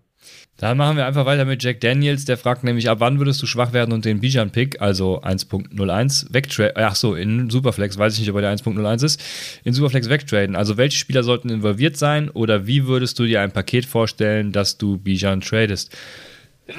Boah, Entschuldigung. Oder auch er tradet. Ich hoffe, das war jetzt nicht zu laut. ja, also in Superflex, ich würde straight up Bijan Robinson gegen Kyler Murray traden wenn das geht. Ich weiß nicht, ob das geht. Aber ich habe so das Gefühl, dass Kyler Murray momentan nicht den besten Wert hat. Er wird den Anfang der Saison 2023 verpassen, weswegen er vielleicht noch einen niedrigeren Wert hat. Hat er jetzt nicht die beste Saison, kriegt einen neuen Coach, einen neuen OC. Es könnte sein, dass der ein bisschen fällt im Wert. Und ich glaube, einen Kyler Murray bekommst du an 101 nicht in den nächsten Jahren. Also man hatte jetzt Glück vielleicht noch mit Trevor Lawrence, der das Generational Talent war, dass der jetzt die Kurve bekommen hat durch Doug Peterson. Und ich denke, dass Trevor Lawrence auf einer Augenhöhe ist mit Kyler Murray, gerade auch in, in, in Fantasy Football. Ich glaube, du kriegst einen Kyler Murray an 1.01 in den nächsten Jahren nicht. Und deswegen würde ich das anvisieren und gegen Kyler traden. Oder sowas wie Deshaun Watson und Pickens oder so. Oder Deck und ein First 2024 oder keine Ahnung. Geh halt nochmal ein Tier unter Kyler Murray oder so, keine Ahnung, schwer zu sagen. Aber ich würde halt gucken, dass ich in Superflex vielleicht, wenn ich da auf Quarterback etwas dünn bin, gucke, dass ich einen jungen, guten Quarterback bekomme, den ich da quasi in den ersten zwei, drei Picks in den nächsten Jahren halt nicht bekomme. Und ich glaube, du bekommst einen Deshaun Watson, einen Dak Prescott und Kyler Murray in den nächsten Jahren nicht. Und deswegen würde ich das versuchen anzuvisieren. Ansonsten, ne, auf, auf Wide Receiver würde ich halt auch wieder sagen, Bijan Robinson gegen einen, ja, gehen wir mal auf Traylon Burks Area, weil ich glaube, Gary Wilson und Chris Olabi, ich, schwer zu sagen halt, ne? Ich glaube, das macht keiner.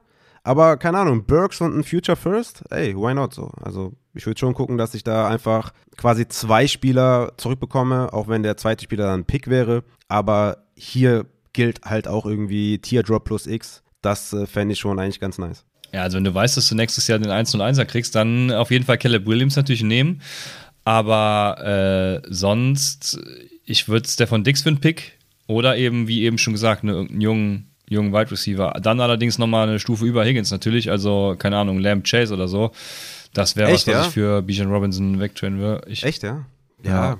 Ich, ich würde ich würd tatsächlich sagen, das ist äh, eigentlich wie beim Eckler McCaffrey, wie da in der Range, auch wenn man jetzt äh, argumentieren könnte, dass Bijan Robinson vielleicht irgendwie in Dynasty Rankings an, an Nummer 2 Running Back oder an Nummer 3, keine Ahnung, Brees Hall wahrscheinlich die 1 oder so, ähm, in der Range wahrscheinlich stattfindet, aber ich denke, das ist dieselbe Range, wie du jetzt momentan für Eckler und McCaffrey anvisieren kannst. Uh, da würde ich aber auf jeden Fall mindestens mal ein Tier in Dynasty drüber gehen. Ja. Okay, also dann ist, ist der bei dir die Nummer eins oder würdest du Breeze, also ähm, ja, Breeze Hall nochmal krass über McCaffrey und Eckler sehen? Ja, in Dynasty würde ich das schon so sehen. Kommt halt oft darauf an, was du willst. Ne? Also wenn du jetzt, äh, ja gut, Breeze Hall kannst du, nee, mit allen kannst du jetzt schon auch in den Win Now gehen. Also ja, ich würde Bijan auf jeden Fall darüber äh, ranken. Ja. Okay, ist der bei dir in, in, seinem eigenen Tier und danach kommt erstmal gar nichts, oder was? Ich weiß noch nicht, ich habe keine Dynasty Rankings gemacht, aber auf jeden Fall ist er wertvoller als Christian McCaffrey oder Austin Eckler, ja. Ja, ja. ja äh, ja, McCaffrey, ja. Ja, klar, ich meine, er ist jung und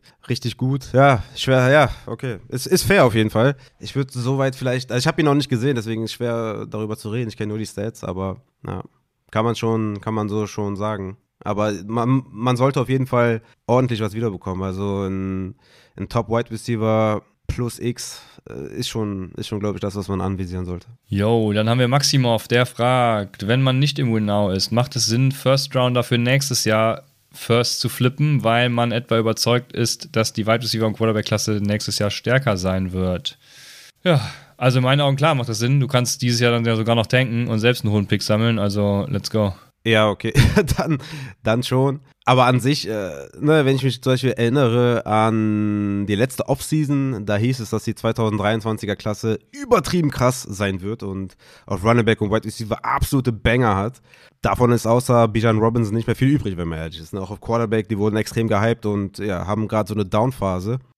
Oh, auf Running Back, finde ich, gibt es schon spannende, ja. also gibt es äh, deutlich bessere Sachen als die letzten ja, Jahre. Ja, klar, Gibbs und so. Wide Receiver hat eine geile Tiefe, dafür kein, kein Jammer Chase oder so. Also, ähm, ja, das ja, finde ich schon ganz nett. Ja, klar, ist ganz nett. Ich sage jetzt nicht, dass es eine schlechte Klasse ist. Ich sage halt nur, dass der übertriebene Hype von letzter Offseason dem nicht gerecht wird. Also, da hatten wir mehrere Wide Receiver, die äh, verglichen wurden mit einem Jammer Chase oder CD Lamb, was ich jetzt momentan nicht sehe.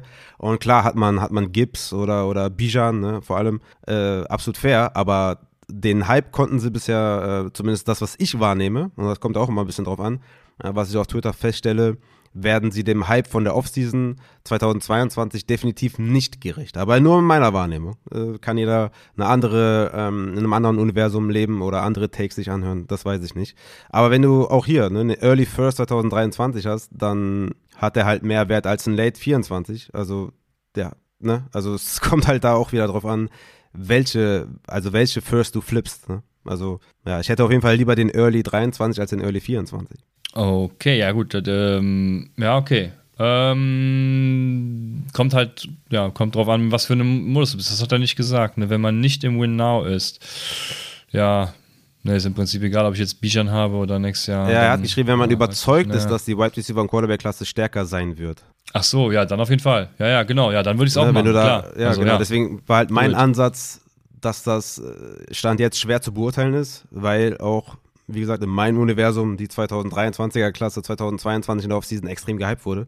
Deswegen würde ich da immer so ein bisschen aufpassen, dass man da vielleicht die eigene Überzeugung vielleicht ein bisschen mit einem Sternchen versieht und vielleicht ein ne, bisschen was trinkt, ein Wasser trinkt, um ein bisschen abzukühlen und das nicht so krass überbewertet, sondern halt ein bisschen guckt, was tatsächlich vielleicht der Fall ist. Und je nachdem, was für einen First du jetzt hast, ne, auch nochmal anders mit umgehen. Wenn du den 101 hast, ja, dann äh, würde ich auf jeden Fall äh, dabei bleiben, als den für 2024 abzugeben. Yo, so ist es. Dann sind wir durch mit den Dynasty Trades und wir machen weiter mit dem Rest. Den gibt es aber dann erst nächste Woche tatsächlich. Wir werden ganz geschmeidig einsteigen dann nächste Woche und ähm, ja, ja, ich äh, denke, das ist ein guter Zeitpunkt aufzuhören jetzt, die Folge zu unterbrechen. Ich denke, der größere Teil kommt sogar noch. Also ich denke, die nächste Folge wird auch nochmal so um die zwei Stunden.